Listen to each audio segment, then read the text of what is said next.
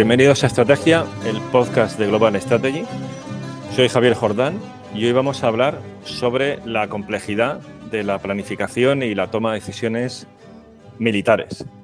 Y para ver los detalles de un caso histórico, vamos a centrarnos en los primeros compases de la Operación Barbarroja.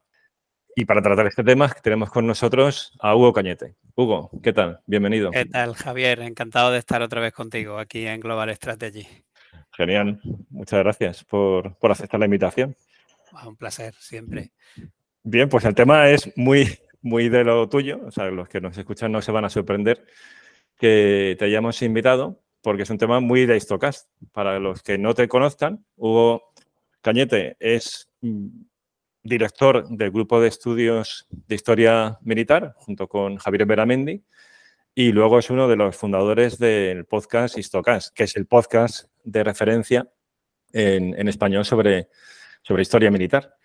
Y este tema además tiene bastantes episodios de cuestiones de la Segunda Guerra Mundial, también de la propia Operación Barbarroja. Pero vamos a ver una temática concreta que no ha salido en ningún otro episodio. Y la verdad es que es muy oportuno porque mientras grabamos está también desarrollándose, por desgracia, la guerra de Ucrania y se pueden establecer algunos paralelismos entre lo que ocurrió en, el año 41, incluso en meses antes, en la preparación de la operación, con lo que ha ocurrido al comienzo también de, esta guerra. Así que el, tema promete.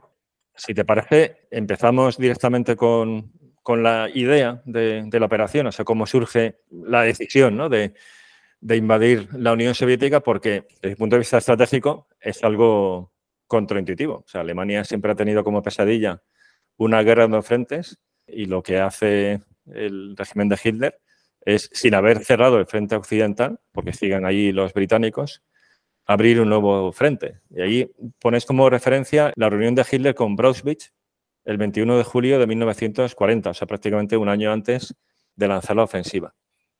¿Qué sucede ahí exactamente?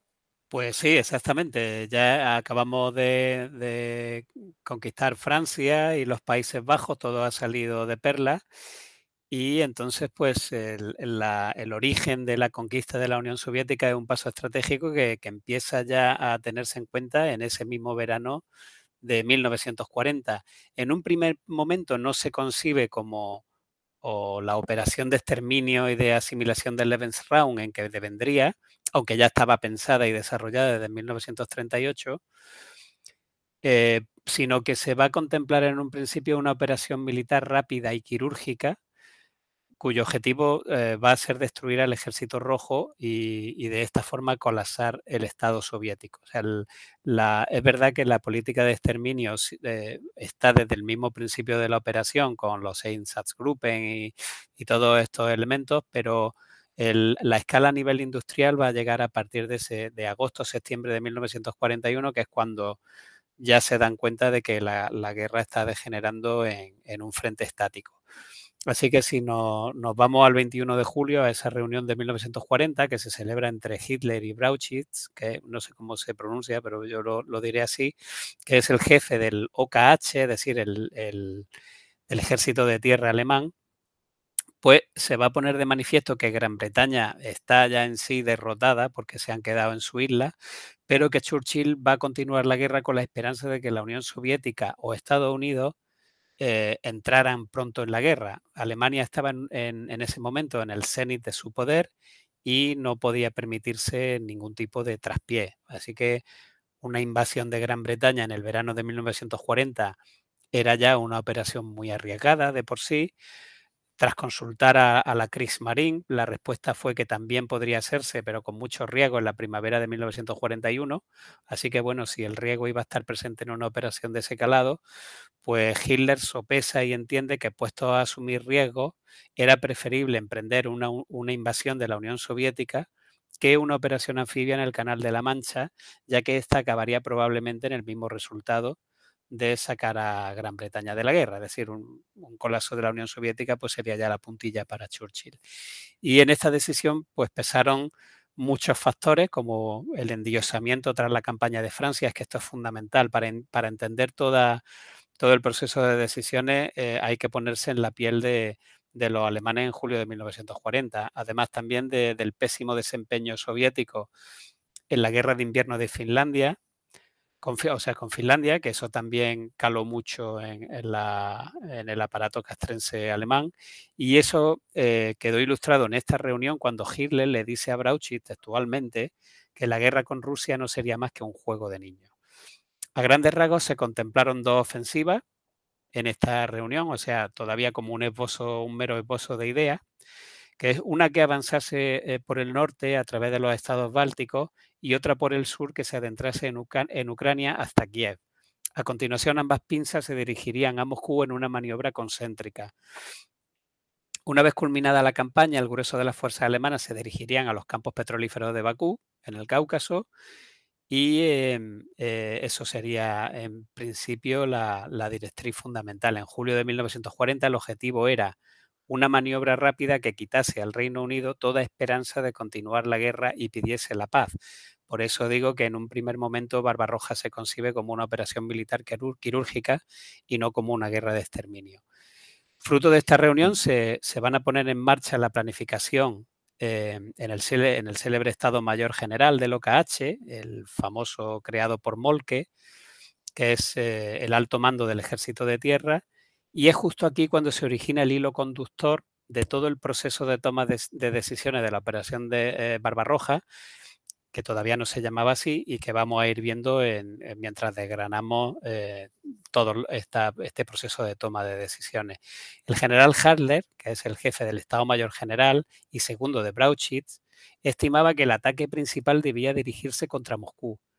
En la más pura tradición prusiana, Halder esperaba que esto precipitase una batalla decisiva con el grueso del ejército rojo, que acudiría al quite desde todos los, puntos de despliegue.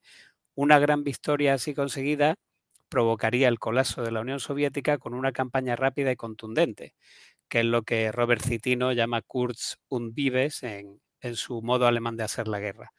Si recordamos el programa del año pasado de arte operacional, ya podemos ir viendo que la concesión original del planteamiento de la invasión de la Unión Soviética responde a conceptos típicamente prusianos de la concesión de la guerra en un espacio limitado de, Centro Europa, sin tener en cuenta las vastas extensiones de la estepa rusa y todo lo que ello implica. Para eso nos remitimos a este programa del que digo del arte operacional del año pasado y al libro de Robert Citino, El modo alemán de hacer la guerra.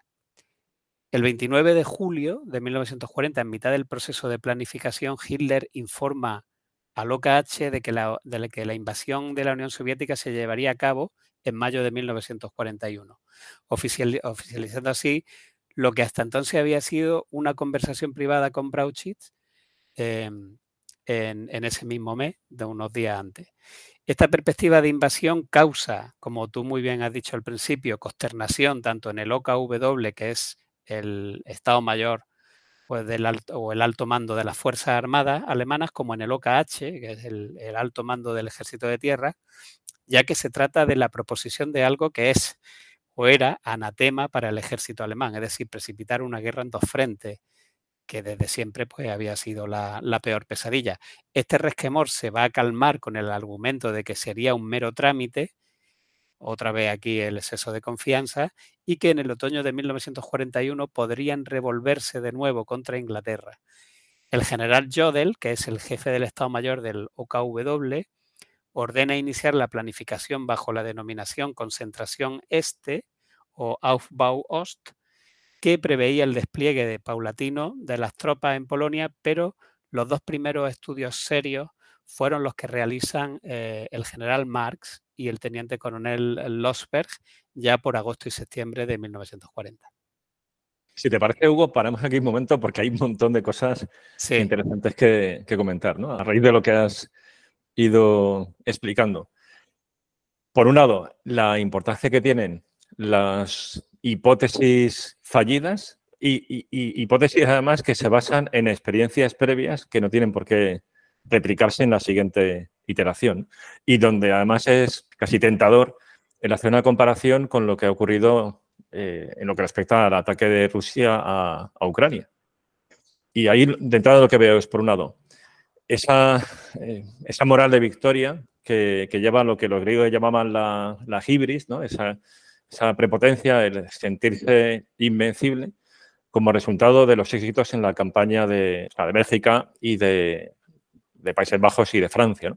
Que además, ya aprovecho también para ir enlazando de, algunos temas que has tratado con otros, con otros episodios o podcasts. Ahí tenéis el Istoca 52 de la defensa de Francia con Beramendi, que es vamos, magistral. Luego tienes también un, paralelismo entre eh, Guderian y, Patton en un episodio de Istocast, donde también cuentas muy bien la, campaña de, Bélgica. Y, luego, también ya por eh, cerrar las menciones, el que comentas de arte operacional en el nuestro de, Global Strategy es el episodio 19 del podcast, el arte operacional en Europa durante la Segunda Guerra Mundial, donde haces una comparación entre diversos ejércitos que, participaron en la contienda dentro del continente europeo. Entonces, por un lado tenemos unas presunciones que se demuestran erróneas, que está el tema este del, éxito de la guerra de, maniobra en la campaña de Países Bajos, Bélgica y, luego ya Francia. Y luego está la campaña de, Finlandia, que también tenéis un episodio de Istocas. Claro, ahí es fácil ver ese, ese paralelismo, siempre con, las limitaciones que tiene toda comparación histórica. Por un lado, con la falta de reacción por parte de, los países europeos y de Estados Unidos a la anexión de Crimea en 2014 y luego aquellas imágenes de finales del verano del año anterior con la retirada caótica de, la OTAN y en particular de Estados Unidos de Afganistán. O sea, yo creo que, no sé cómo lo ves, ¿no? Pero que sí, sí, sí. es posible ahí ver como ciertos elementos que riman en esa historia. Exactamente, riman, riman muy bien. Y, Que, y, Que, por tanto esa es una lección que, es también el propósito del, podcast, ¿no? El, el, extraer lecciones estratégicas de la historia que conviene subrayar, ¿no? El decir que las experiencias previas pueden llevar a un exceso de confianza que luego se vea frustrado cuando una operación mm, se, implementa, ¿no? porque los cimientos conceptuales son, son erróneos. Exactamente, además el, objetivo del programa, que es ver los procesos de fricción que se producen en el mando, precisamente se producen porque hay un, en el ambiente hay un optimismo eh, o una arrogancia o un ubris totalmente desaforado, que es lo que permite precisamente que surja esta fricción.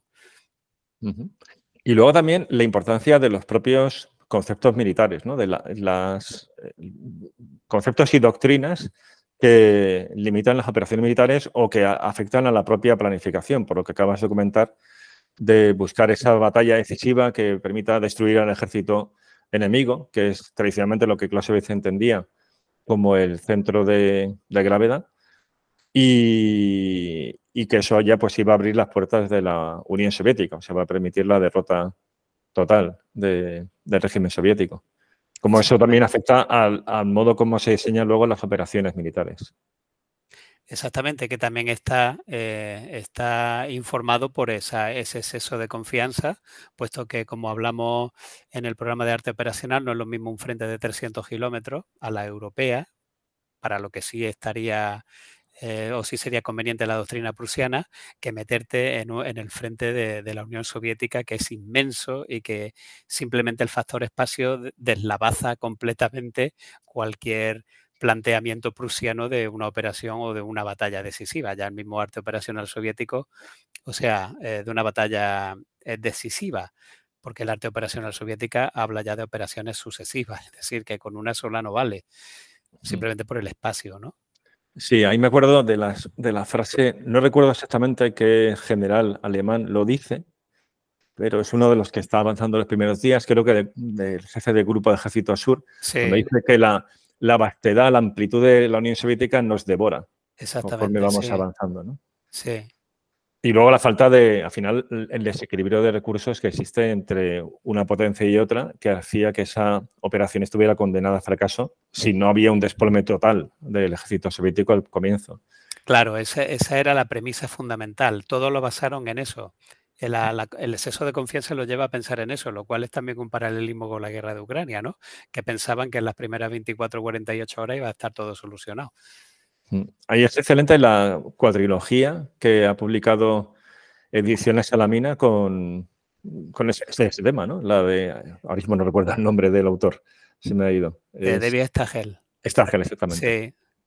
Claro, ahí pues está todo. Ahí, ahí, y pues precisamente ahora se ha publicado, ha publicado también Salamina el último de Stagel, que también sale en inglés, que, que es un, un, análisis de los generales Panzer y se habla mucho de este tema, de mm. Guderian, de Hoepner, de Reinhardt y de Schmidt.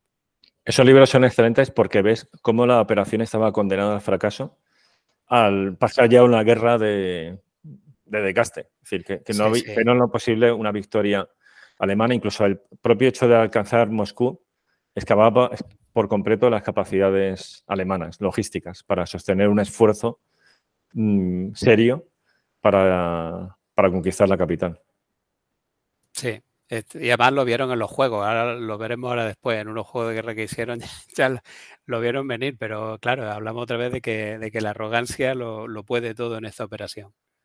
Fantástico. Pues, sí. eh, perdona la interrupción, eh, seguimos entonces con ello. Sí, bueno, la, es, es, importante que nos detengamos en los dos primeros planes, porque uh -huh. eh, aquí ya se, se esboza un poco cómo va a ser toda la operación. El primer plan es de, del general Erich Marx, que era el jefe del Estado Mayor del decimoctavo ejército, que era el que estaba desplegado en el este, mientras todo el grueso de, del Heer estaba en el oeste, que además era amigo de Halder. Y en este preplan de agosto de 1940, que llevaba el nombre de Esbozo de Operaciones Este, y pues preveía ya dos, dos, ejes de ofensiva principales. Uno más poderoso al norte de los pantanos de Pripyat, que es esta región pantanosa que divide el frente soviético, donde está la central de Chernóbil. Y pues como decía, el más poderoso de los ejes de la ofensiva debía progresar al norte de los pantanos, desde Prusia Oriental y Polonia, ya que a instancias de Halder se había considerado Moscú como el objetivo determinante para, eh, entre comillas, eliminar la coherencia del Estado ruso. Para ello, un, poderoso grupo de ejércitos debía avanzar por el camino más directo posible, que es Minsk-Smolensk, y el corredor de Orsha-Vitebsk, que está en un, un, pasillo de tierra entre los ríos Divina al norte y Dnieper al sur, y en algún momento una fuerza secundaria se separaría del eje principal y se dirigiría al norte, vía Pskov, a tomar Leningrado. El otro eje de la ofensiva, que es el del sur de los pantanos de Pripyat, pues eh, debía evitar que los soviéticos tratasen de llegar a Rumanía para negar el petróleo a Alemania y luego avanzar hacia Kiev y a partir de ahí pues ver eh, el próximo objetivo que probablemente fuese avanzar hacia Moscú. Los objetivos sucesivos eran la destrucción de las fuerzas del Ejército Rojo desplegadas en los distritos cercanos a la frontera, avanzar para impedir operaciones de bombardeo estratégico sobre Alemania y conquistar Moscú, Leningrado y Kiev se preveía fijar el frente definitivo en la línea Arcángel, Gorky, Rostov, o sea, en el quinto pimiento, en la creencia de que las regiones orientales de los Urales no podrían sobrevivir por sí mismas. Y la campaña debía durar cuatro meses, se debía desarrollar en cuatro fases hasta conseguir la victoria decisiva. La primera fase era llevar a cabo un avance de 400 kilómetros desde la frontera alemana, donde se creía que había una primera línea defensiva preparada y a donde esperaban llegar después eh, de haber destruido el grueso del ejército rojo. Si no se lograba ahí, habría una segunda fase que preveía la penetración y envolvimiento de, de esta segunda línea defensiva, lo que implicaría un avance de otros 150 kilómetros y se preveía una duración de entre dos y cuatro semanas. La tercera fase contemplaba un avance simultáneo de todas las fuerzas alemanas en la conquista de Moscú, Leningrado y Ucrania Oriental, que era una distancia de otros 400 kilómetros, para los que se preveían otra vez entre tres y seis semanas. Y la cuarta fase se consideraba un paseo triunfal para llegar a las líneas de los ríos Don, el, curso medio del Volga y el Divina, que, que, por ello mismo fue apodada el avance por ferrocarril, vamos, un mero trámite eh, con una duración de entre tres y cuatro semanas. Marx uh, había previsto una fuerza soviética de 96 divisiones de infantería, 23 de caballería, 28 brigadas eh, mecanizadas, pero con lo, que no había, con lo que no había contado el mando alemán era con las reservas soviéticas, que además las desconocían, y con la capacidad de generación de fuerzas del Estado soviético, algo que expone magistralmente eh, David Glantz en su libro Choque de Titanes. Y en resumen, Marx preveía una campaña de entre 9 y 17 semanas, como mucho, de duración, y se descartaba cualquier resistencia al este de Moscú Luego hace una revisión de este plan que se llama Situación Roja, en la que Marx estima una posible entrada de Estados Unidos en la guerra y un bloqueo económico y eh, entonces sugería que era urgente derrotar a la Unión Soviética a lo más rápido posible. Este primer plan incluye ya algunas deficiencias que arrastrarán los alemanes durante todo el proceso de planificación. Por ejemplo, la consideración de las capacidades de la Wehrmacht, que es lo que has hablado tú antes, para realizar semejante avance con, el esfuerzo operativo y logístico que ello implicaba. Pero claro, ya hemos dicho, la guerra de invierno, el mito de Tannenberg, de la Primera Guerra Mundial, la consideración de los eslavos como seres inferiores, la tradicional arrogancia prusiana hacia todos los rusos y la reciente victoria sobre Francia, pues eran motivos más que suficientes para que Marx no entrase en este tipo de consideraciones.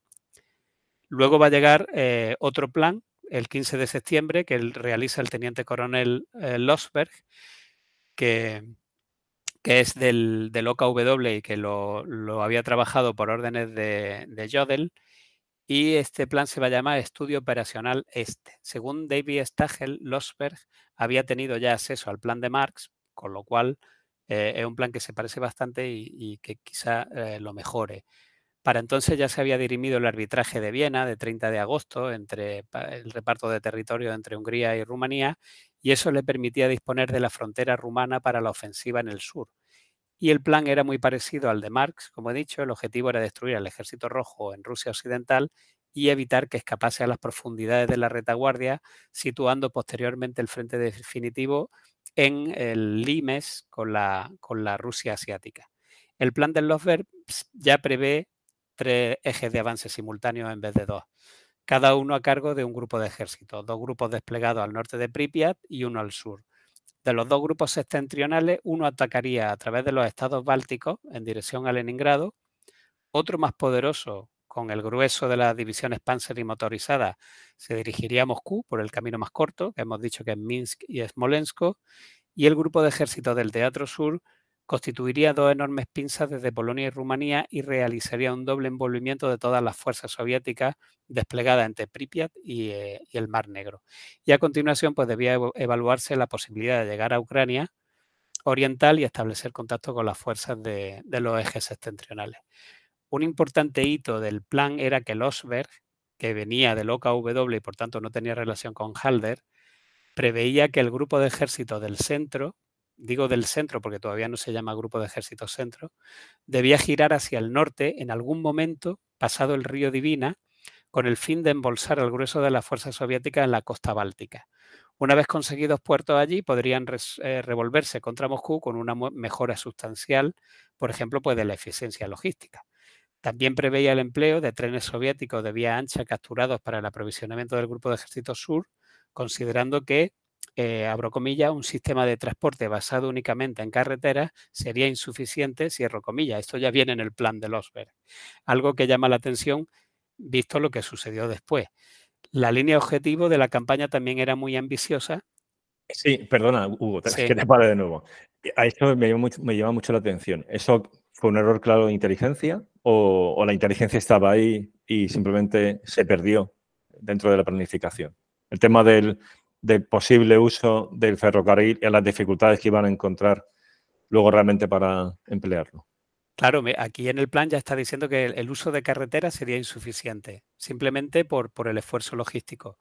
Yo creo que ellos asumían, que sí que podían utilizar el ferrocarril y luego en la práctica se demuestra que, mm, no tampoco, eh, exactamente. Eh, entonces, ¿qué, falla ahí? ¿La inteligencia o la inteligencia bueno, Yo creo que un poco de todo. Falla el que ellos no sabían la red de carreteras tan mala que tenía la Unión Soviética. Yo creo que eso lo desconocían. Eso es un fallo, vamos, monumental de inteligencia. Sí, porque es que eso se, puede ver en todos los diarios de operaciones, en las memorias de todos los que tenemos de, soldados alemanes, en todo siempre lo mismo. O sea, las carreteras eh, son intransitables, se lo, se lo encuentran. Eso no, yo creo que lo desconocían. Y otra cosa importantísima que desconocían era los, cuatro, los, cuatro sectores de despliegue de reservas que vimos también en la conferencia aquella sobre el ejército rojo. Claro, había cuatro líneas de reservas de tropas y los alemanes solo habían visto la primera, con lo cual todas estas maniobras de envolvimiento y tal y grandes cosas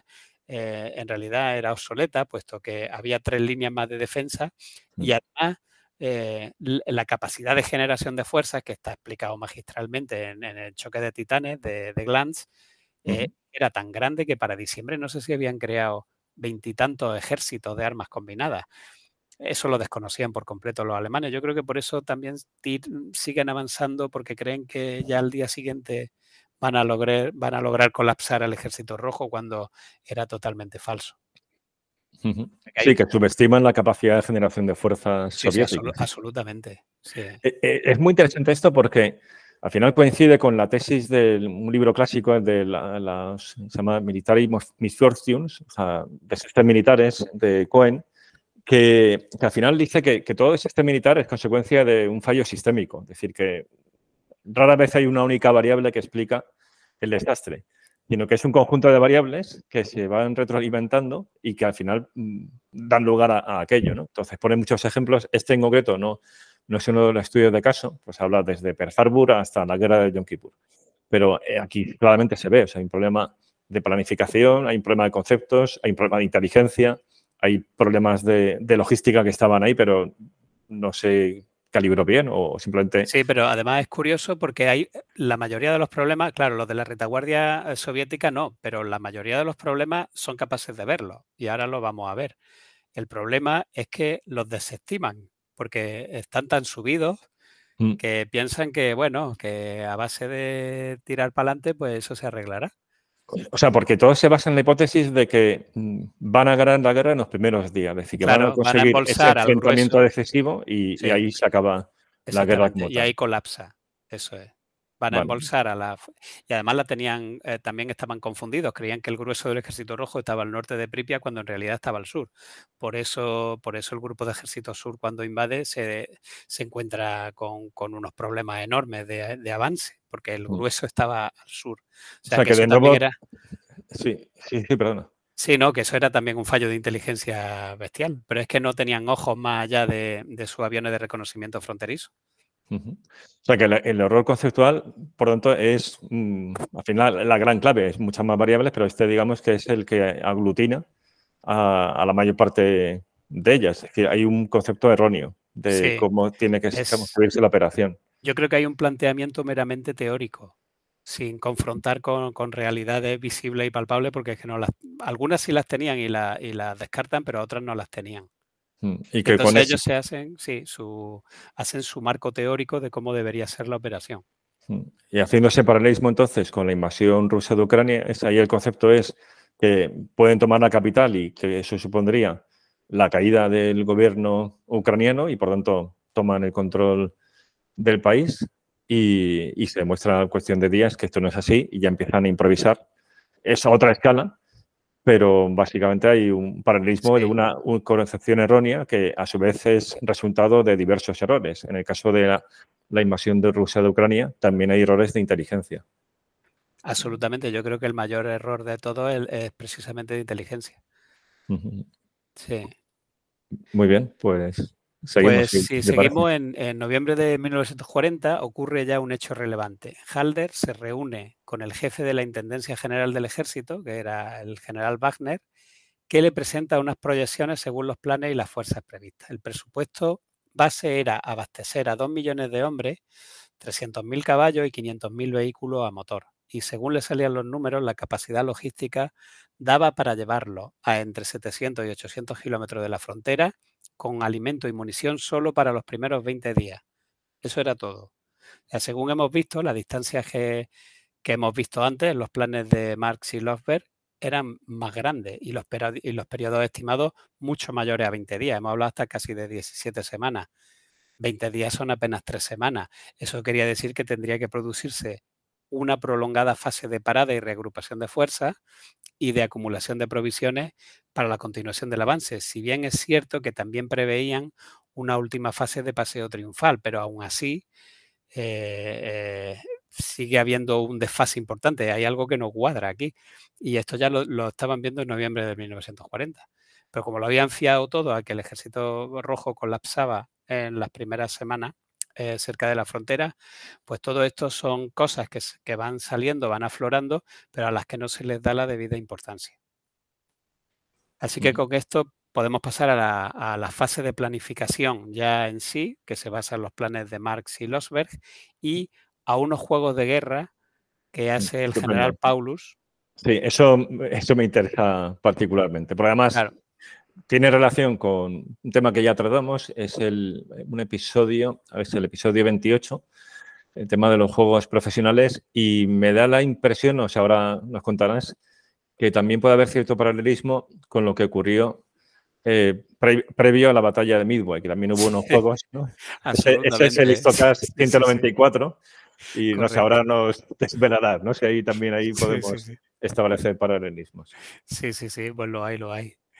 Porque, bueno, como he dicho, los planes de Marx y Losper formaron la base del borrador final de la planificación, que fue preparado bajo la supervisión de, del teniente general Friedrich Paulus, eh, que por entonces era el segundo jefe del Estado Mayor General, es decir, el, subordinado directo de Halder.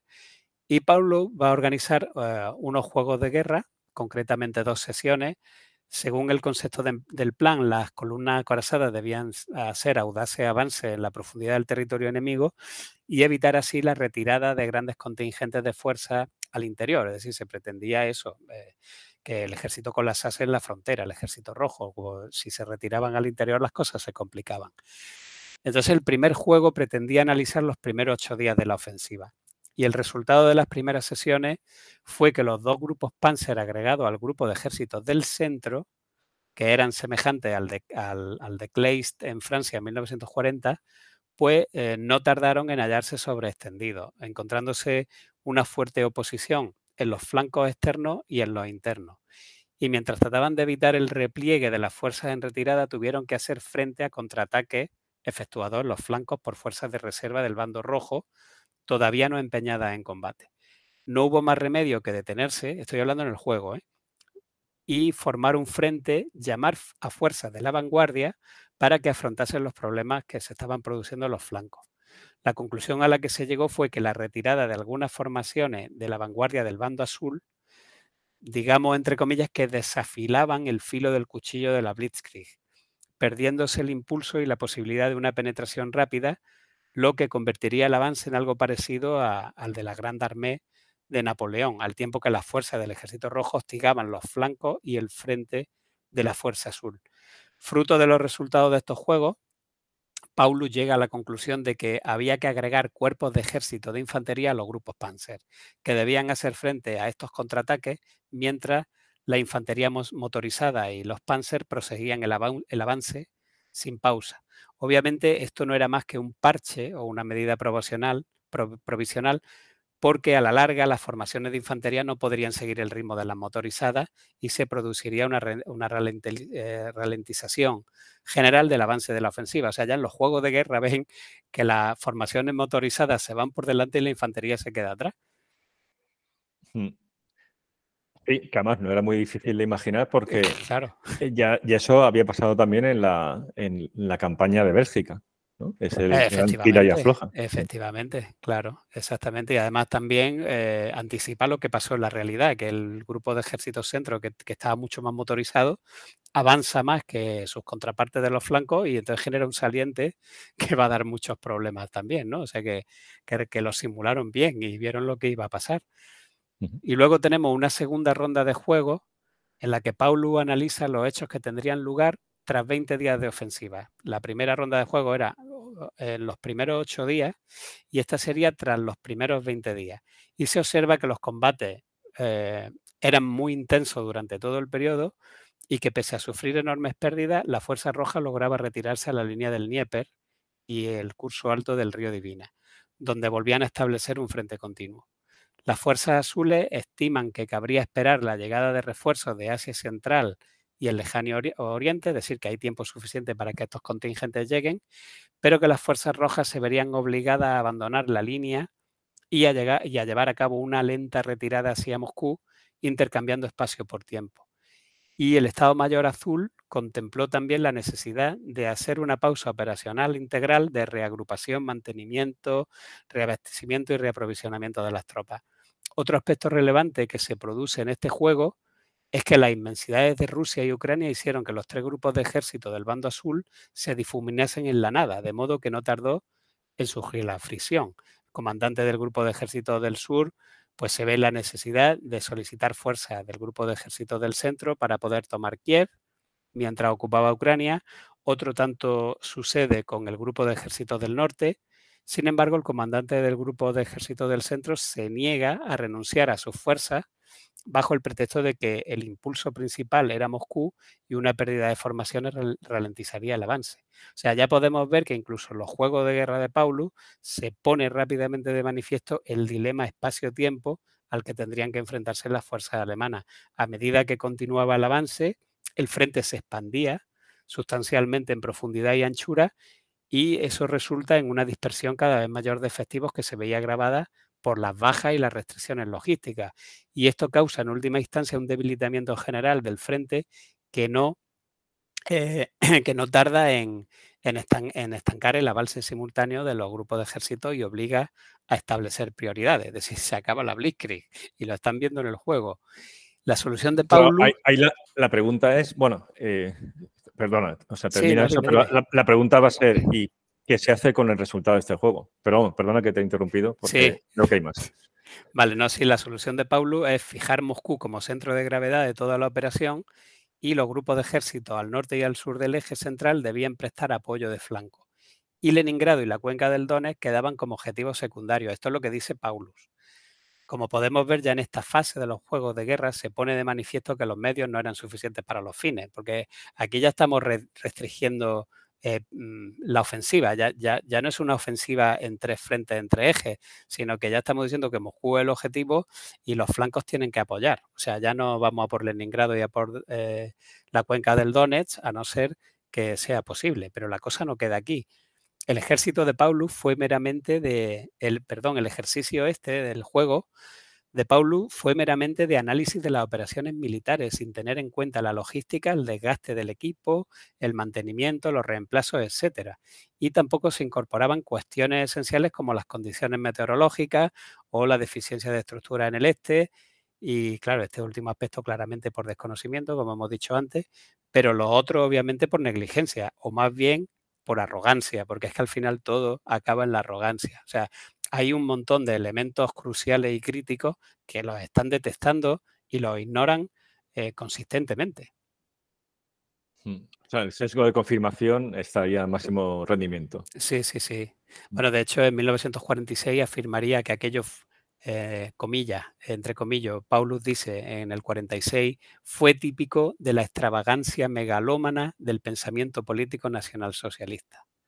Sin embargo, el Paulo de 1940 era muy diferente del de 1946 y compañeros como el general Jaeneke diría de él que era demasiado maleable para enfrentarse a Hitler y así fue porque en las conclusiones Paulo afirmaba que el ejército que el ejercicio eh, solo pretendía recopilar información y sugerencias para la, primera concentración estratégica de tropas, nada más, que no que que eso no tenía más trascendencia. O sea que podríamos decir que, cabalgó la ola de optimismo desaforado que, imperaba en el mando alemán a todos los niveles. O sea, fue una huida hacia adelante.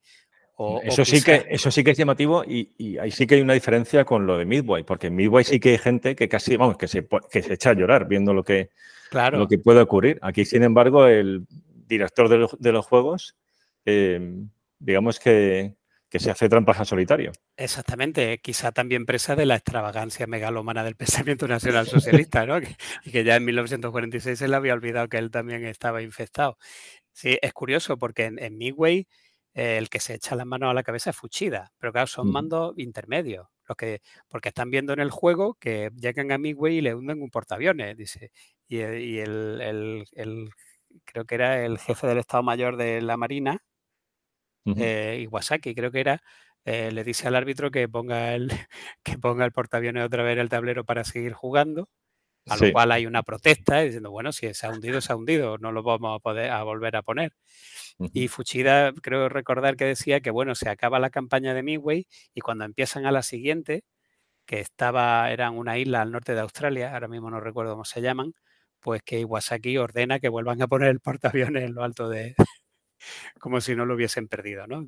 Entonces sí, es verdad esa es una tentación que ocurre, por, ejemplo, están los juegos estos de Millennium Challenge, que, era pues es una simulación de cómo un grupo de combate de portaaviones forzaba el paso en el estrecho de Hormuz y al final los iraníes le hacían un roto importantísimo y también, de nuevo, mm, rectifican el juego, ¿no? Pero ahí en ese caso el teniente general de los marines en la reserva que había dirigido el juego, eh, este sí que se, pone en pie de guerra y dice que, de eso nada y, hay un choque importante con, con esa cuestión. Lo llamativo es que Paulus pues como con ruedas de, Morino, o sea que... Absolutamente. Que participa de aquello. Pero luego se va a ver... No, sí, digo que además intenta quitarle eh, importancia a los resultados del juego diciendo que eso eran simplemente unos análisis que habían hecho para la concentración de tropas. restándole importancia, no vaya a ser que alguien por ahí sí proteste. Sí, esto quizás ayuda a explicar luego su comportamiento cuando la bolsa de, de Stalingrado, ¿no? Sí. A cómo es el acata las órdenes de Hitler, ya, ya no, no hasta el final, porque al final no se, digamos, no compra aquello de que le ascienden y pronto se tiene que suicidar, ahí ya es donde quiebra, pero eh, se resiste a, a retirarse, ¿no? Cuando todavía quizás había habido oportunidad, y ahí se encuentra vete a saber, pero que sí que acata las órdenes de, de mantenerse, ¿no? Cuando todavía Sí, bueno, hay, pero ahí, eh, ahí hay más lana que cortar, porque eh, hace unos meses terminé de traducir el cuarto volumen de Glantz de Stalingrado, que es ya el final y el final, la reducción de la ciudad, y, y, el Paulus de esa última fase de la campaña no es el que nos han hecho ver, ¿eh? Vale. Eh, pues mira, eso promete para otro. Sí, merece la pena porque, porque, se ve, porque Paulo lo luchó, ¿eh? lo luchó, intentó hasta el último momento eh, hacer una operación de ruptura. Ah, no, no, lo dejaron. Genial. Pues mira, eso será un tema ahí para hablar de él. Sí, sí. Bueno, pues si te parece, podemos pasar a la siguiente reunión, que es la del 5 de diciembre de 1940. Genial. Ahí se reúnen Hitler, Brauchitsch y Halder y después de la chapa habitual de Hitler sobre la situación política y estratégica en todos los frentes y tal, pues puede hablar por fin Halder, que insiste en que el avance principal debía hacerse en el eje Polonia-Moscú por encontrarse allí la mayor parte de las fuerzas soviéticas, cosa que era falsa, ya lo hemos dicho, buena parte de la industria armamentística y por ser un terreno más fácil para la maniobra por contar con, con mejores infraestructuras y e, el eje debía ser Minsk en Molensko en tándem con los avances secundarios sobre Leningrado y Kiev. Cuando termina Haldel de hablar, Hitler vuelve a insistir en que el objetivo principal era acabar con el ejército rojo e impedir que efectuase una retirada ordenada. Se mostraba de acuerdo en términos generales con, con los ejes de avance, pero recalca que Moscú no es una prioridad absoluta del grupo de ejércitos del centro. Hitler remarca que en algún momento del avance debía prepararse el envío de fuerzas considerables al norte, es decir, el giro hacia el norte, con el fin de apoyar el avance hacia Leningrado y recalca que todavía no era momento para decidir si los grupos de ejércitos del norte y del sur debían converger en Moscú tras la destrucción de sus frentes. Este, aquí, es el inicio del desacuerdo, o de un desacuerdo que vamos a ver ya durante el resto del programa sobre Moscú, como objetivo principal de la segunda fase de la campaña, que va a marcar todo el proceso de planificación y ejecución de la Operación Barbarroja. Para Halder, el avance sobre Moscú era la búsqueda de la batalla decisiva, a la prusiana, ya hemos dicho, que acabaría con la guerra. Sin embargo, Hitler eh, solo mostró un interés marginal por Moscú, centrándose más en la destrucción del ejército rojo. Por el momento, eh, Halder va a callar. Así que con fruto de todo esto, sí, dime. Pero ¿cuál, sí, ¿cuál es la razón de la divergencia? Porque en el fondo están de acuerdo en que el objetivo principal es destruir el ejército rojo. No, el, el, Halden lo que quiere ir a, Moscú Sí, para, pero, que, para que el ejército se repliegue sobre Moscú y derrotarlo allá entero, el ejército rojo. Ah, vale. o sea, no es, tanto que, vale, no es tanto que vaya a haber una batalla, una batalla de encuentro camino de Moscú, no, que por tanto el objetivo sea intentar llegar a Moscú para. claro, para, forzar un repliegue y, derrotar allá al ejército rojo, para que esté todo junto. vale, o sea que la, diferencia, eh, por tanto, es la localización de esa batalla decisiva. O sea, sí que están de acuerdo, ¿no? No, porque Hitler lo que pretende es que, como Moscú no importa, eh, se van a iniciar los tres ejes, pero en algún momento eh, de la fase temprana el eje del centro tiene que girar al norte para conquistar la costa báltica y Leningrado, y, es lo importante. Ok, y embolsar ahí, claro, ya pero embolsar ahí a gran parte del ejército rojo. O sea, porque el, embolsar ahí no a todo, pero a gran parte eh, conquistar Leningrado y los puertos que le permitan luego hacer un avance triunfal hacia Moscú. claro, eso ya a Halder no le cuadra, ya le han quitado Moscú, que, es su caramelo. Siempre que haya un giro hacia el norte, ya, ya no funciona para Halder. No, no, está, está claro. O sea, lo que, lo que no entendía es, si, o sea, que, en el fondo están de acuerdo en que lo prioritario es destruir al ejército rojo. Lo que pasa es que hay como dos, mm, dos caminos para lograrlo. Uno es el de provocar esa batalla excesiva en torno a, Moscú, Halder, o el, bueno, pues destruir parte del ejército rojo en ese embolsamiento en el norte y también hacerse con los puertos y por lo tanto privarles de ellos a la Unión Soviética y luego ya pues acabar con el resto en una siguiente campaña. Exactamente. Ok.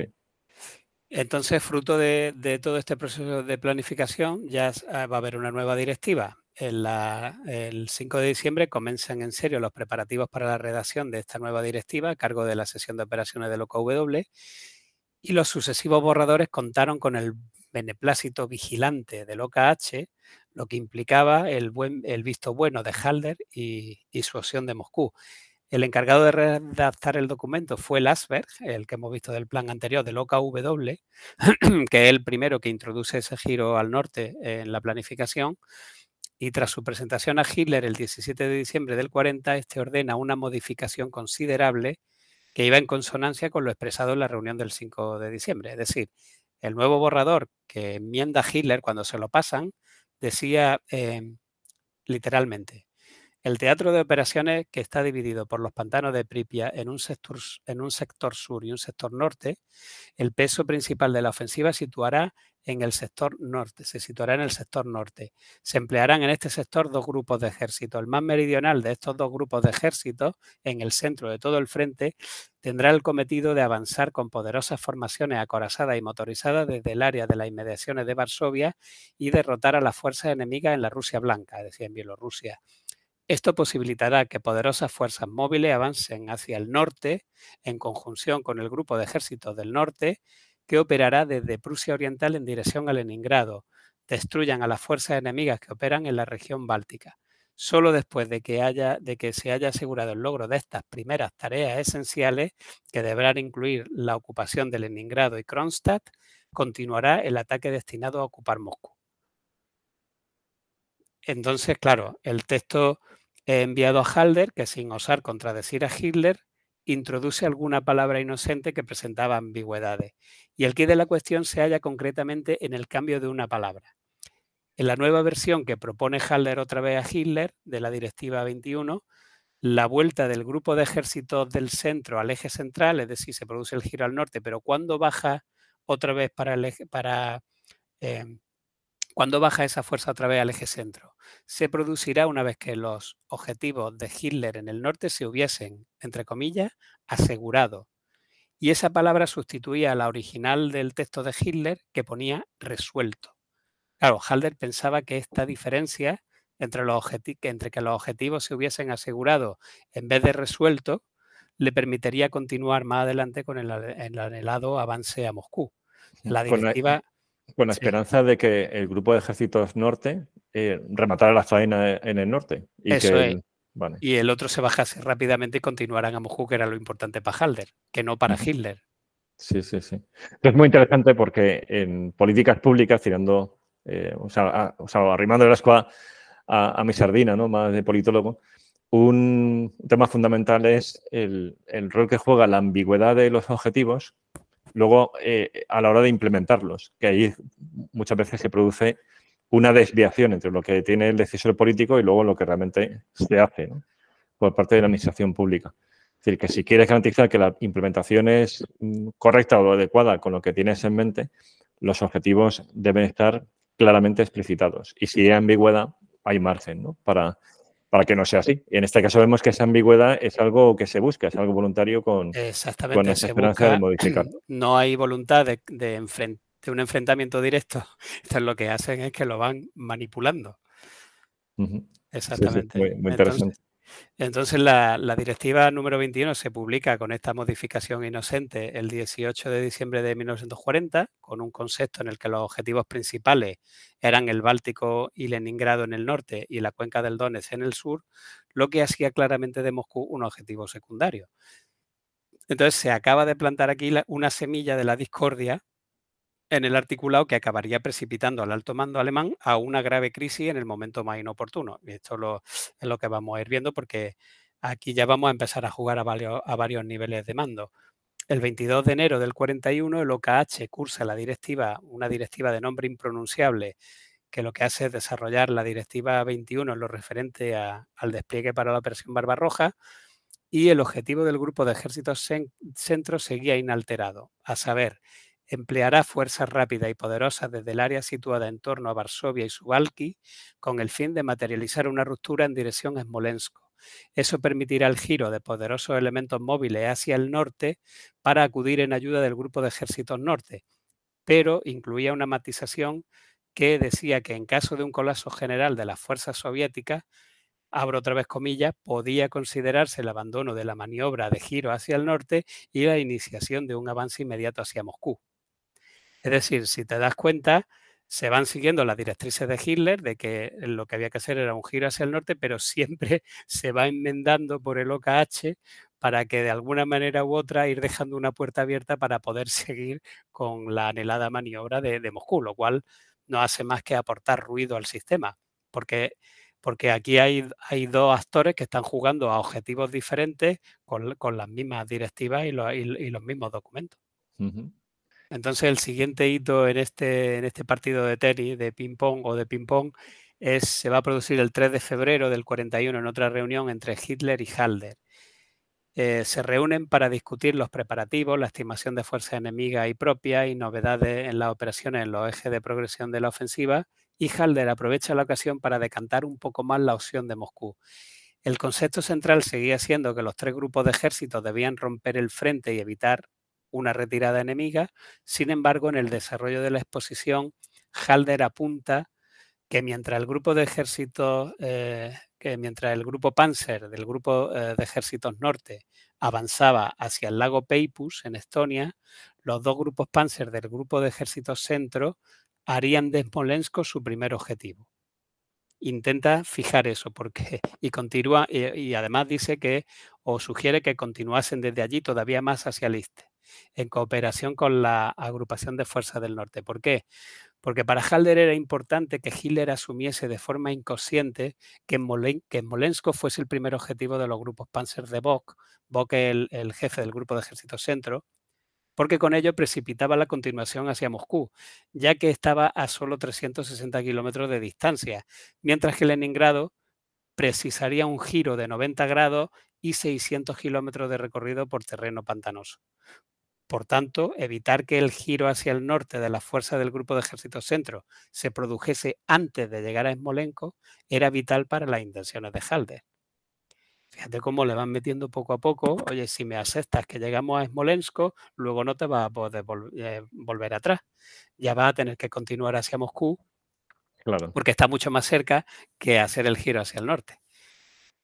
Que son casi tácticas salami, ¿no? sí, están Sí, sí.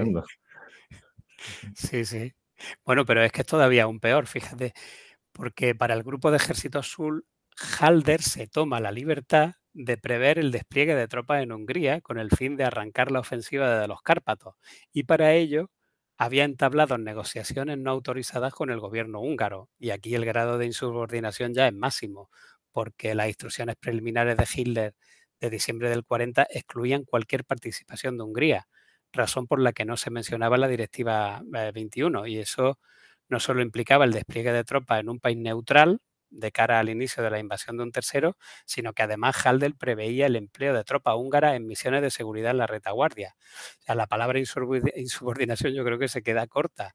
Además, para cubrirse, Halder solicita a Hitler en ese mismo día que se incluyese a Hungría en la planificación de Barbarroja, cuestión que obviamente fue rechazada de plano porque todavía era un país neutral.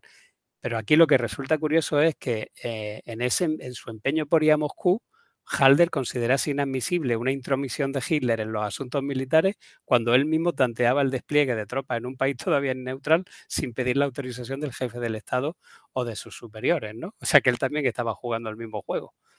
Y además que eso son palabras mayores, porque son palabras mayores. hablando de una intromisión en el nivel político. Sí, sí, sí. Claro. Y por su cuenta, sí, sí. Es curioso, eh, esto sería para un episodio, eh, digamos, aparte, la, cultura organizativa de, los generales alemanes. O sea, es, eh, porque es que esto es realmente chocante. Claro. Tú métete en la mente de Halder, ellos son el Estado Mayor General de Molke. O sea, no mm. son cualquiera. Imagínate, en la Primera Guerra Mundial incluso llegan a, superar al poder político en Alemania, ¿no? Son ellos los que al final precipitan la guerra, la gran movilización. Sí, sí, sí. Porque, porque tienen casi más influencia que el poder político. Y además, en ese caso, una guerra indocente, de nuevo la pesadilla estratégica. Claro. Por esa idea de anular primero a Francia, pero para Francia hay que entrar por Bélgica, meten así a Reino Unido, sí. Claro, entonces métete en la mente de Halder diciendo, bueno, si yo soy el jefe del Estado Mayor General, yo soy el heredero de Molke, y a mí, y un cabo me va a decir a mí cómo tengo que llevar yo una operación militar, ¿no? Es que esto es todo lo que subyace también detrás de toda esta pugna, ¿no? Y no haber aprendido de, estrellarse en la guerra anterior como consecuencia De, esos errores, ¿no? En su origen. Sí. Mm, mm. Bueno, pues... o, sea, muy, muy, o sea, es fascinante lo que estás contando. Sí, sí. Pues seguimos, seguimos con el embrollo, porque el 5 de febrero del 41 Hitler encarga dos estudios concretos sobre áreas donde él percibía amenazas potenciales. Cuando yo hablo de él, hablo del OKW, ¿vale? Porque él eh, estas reuniones las tenía con Jodel, que era el jefe del Estado Mayor del OKW, no de, no de Keitel, que Keitel no pintaba nada, pero sí con Jodel y, todo su grupo de, la sesión de operaciones del OKW. Encarga dos estudios concretos sobre amenazas potenciales. El primero era sobre el territorio de los pantanos de Pripyat, que rompían el frente, como hemos dicho, en dos, y el primer borrador se circula el 12 de febrero de este estudio, realizado por el Departamento de Ejércitos Extranjeros del Este, que, también es un departamento que daría para un programa de, del nivel de incompetencia que había ahí dentro. Y entre otras cosas, el informe decía, eh, abro comillas. Por lo tanto, todo apunta a que la amenaza desde los pantanos de Pripyat para el flanco y la retaguardia de los ejércitos que avancen hacia Moscú o Kiev es una posibilidad bastante plausible. Bueno, bueno, bueno. Claro, esto, esto es un problema para Halder, porque ya estamos poniendo chinitos en las ruedas, ¿no?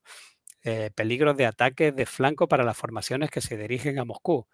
Claro, cuando Hitler recibe la copia definitiva del informe, esta frase había desaparecido y en su lugar se afirmaba que todo lo que cabía esperar eran acciones de guerrilla aisladas. ¿Qué te parece? Sí, eso ya, empieza a ser un disparate. de, ocultar, de ocultar información que además es tan relevante claro, operacionalmente. Luego, luego dicen que porque Hitler no se fiaba de sus generales. Luego tenemos el segundo estudio, eh, que corría a cargo del OKW y tenía implicaciones económicas. El general Thomas circula el borrador a Keitel y Jodel y, entre otras cosas, se afirmaba que solo había reserva de combustible de, aviación hasta el otoño, que solo había combustible para dos meses de operaciones terrestres y que solo había asistencias de caucho hasta finales de marzo de 1941. Claro, ante semejante perspectiva, Keitel le dice a Thomas, abro comillas, el Führer no se dejará influenciar en su planificación con semejantes dificultades económicas. Cierro comillas. La reacción de Keitel envía una señal clara a Thomas. El informe no va a ser enviado a Hitler hasta el 20 de febrero, pese a que el borrador ya había salido el día 12, lo que permite suponer que se edulcoró en gran medida para los ojos de Hitler ese contenido exponiendo una versión más favorable de las cosas y entonces pues, vemos aquí otro caso flagrante de ocultación de información que me pregunto si no habrá pasado algo parecido con Putin en la toma de decisiones de la operación especial, ¿no? E-, esa es de las muchas cosas que yo me temo que no sabremos. Sí. Hay cosas de la guerra de Ucrania que en efecto no se pueden extraer lecciones y demás, pero que algún día sabremos ya del qué ocurre, qué ha ocurrido exactamente en la caja negra de toma de decisiones rusa. Mm, me parece que eso, va a quedar en el misterio. Sí. sí, ya ve, todavía está en el misterio en la Segunda Guerra Mundial. Sí. Bueno, pues con esto nos vamos a la reunión del 30 de marzo, que aquí ya entran los tres niveles de mando. En esta reunión, Hitler vuelve a hacer hincapié en que el grupo de ejércitos centro debía llegar a la línea del Dnieper y aprovechando la barrera del río reagrupar sus fuerzas y efectuar un ataque hacia el norte, añadiendo que Moscú era, abro comillas, completamente irrelevante, cierro comillas, Halder calla una vez más y aguarda un momento propicio para imponer sus planes. Y claro, cabe preguntarse por qué tanto callar y, tener, tener, estas reacciones taimadas y, por debajo, ¿no? Pues porque este comportamiento quizá hubiese algo más. A ojos de Hitler, Halder, hay que verlo así, no era más que un tecnócrata competente, carente de habilidad estratégica. Tenía motivos para pensarlo. Su propuesta para el plan amarillo de Francia había sido poco imaginativa, algo que queda patente en el hecho de que Halder no fuese uno de los ascendidos a, a mariscal tras la campaña de Francia. Esta pérdida de reputación lo obligaba a ser cauto, en grado máximo, y a no mostrarse pesimista en sus evaluaciones y objeciones en público. Pero en el fondo, Halder se consideraba, como he dicho antes, mucho más preparado en temas militares que Hitler y su convicción de que la opción acertada era la marcha sobre Moscú es un claro ejemplo de ello.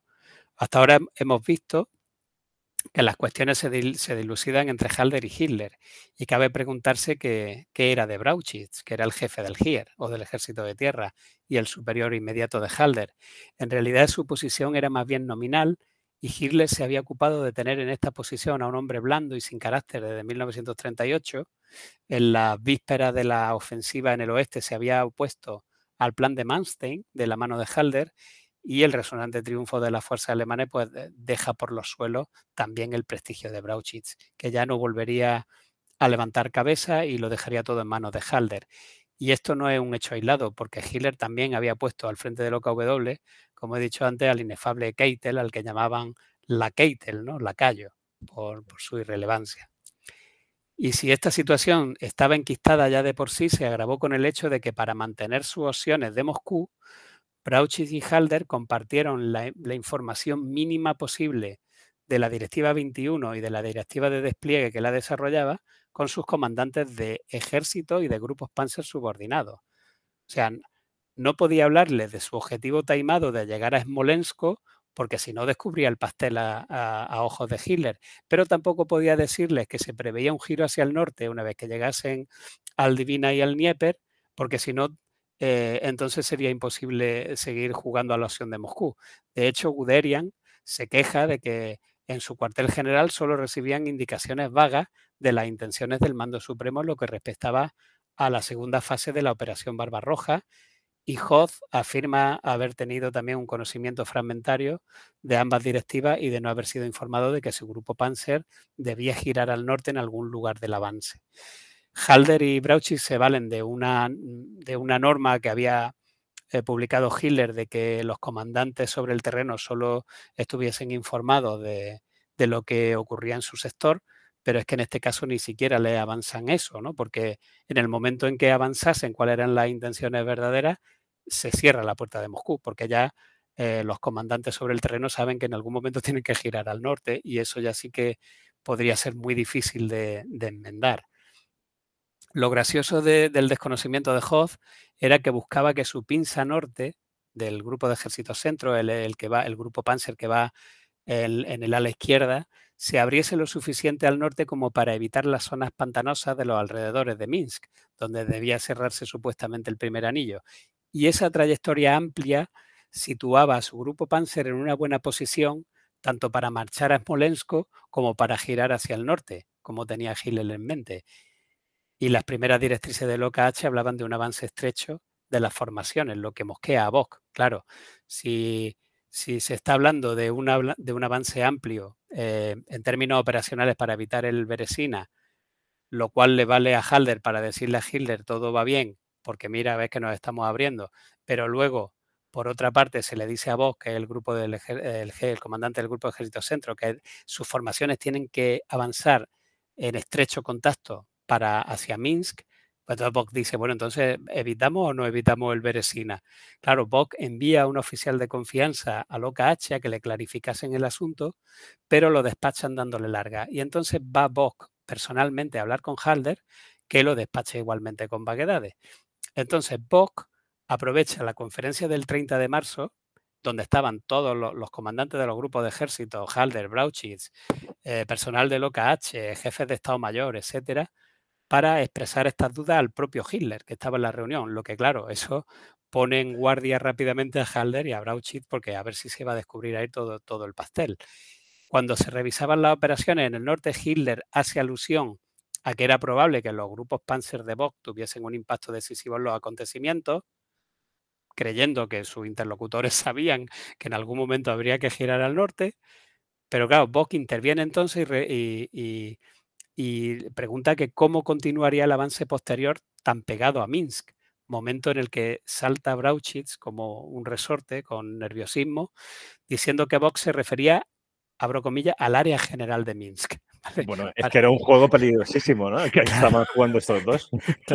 totalmente, porque es que ahora ya tenemos enfrente a Hitler, ¿no? Es que esto está pasando en presencia de Hitler.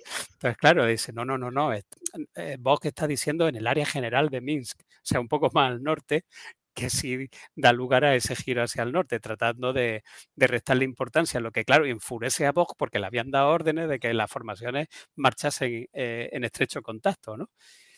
Y bueno, el caso es que eh, se deja pasar la reunión y cuando Bock en la puerta, allá afuera, se lo hace, se lo hace ver a Brauchitz, después de mm, en el pasillo, pues Brauchitz les peta con una sonrisa que había querido decir con contacto espiritual. Todavía con, cachondeo, ¿no? O sea, esto ya, bueno, se está yendo de las manos, ¿no? Y bueno, claro, Bock al final se va tan confuso como había llegado, pero el plan de Moscú de Halder como objetivo operacional de la segunda fase seguía teniendo sus opciones, porque todavía estaban ahí en la, indefinición, ¿no? Claro, en esos meses hubo más conferencias del alto mando y más directivas, pero como no atañen directamente al tema de hoy, que es la toma de decisiones, pues vamos a saltar y nos vamos directamente ya al inicio de operaciones de Barbarroja del 22 de junio, si te parece. Mm. Perfecto. Vale, pues el 22 de junio en el sector del Grupo de Ejércitos Centro las cosas marchan bien por una serie de factores exógenos a la arma alemana. Los ejércitos soviéticos estaban demasiado cerca de la frontera y concretamente en el tramo de la frontera comprendido entre los segundo y tercer eh, grupos Panzer.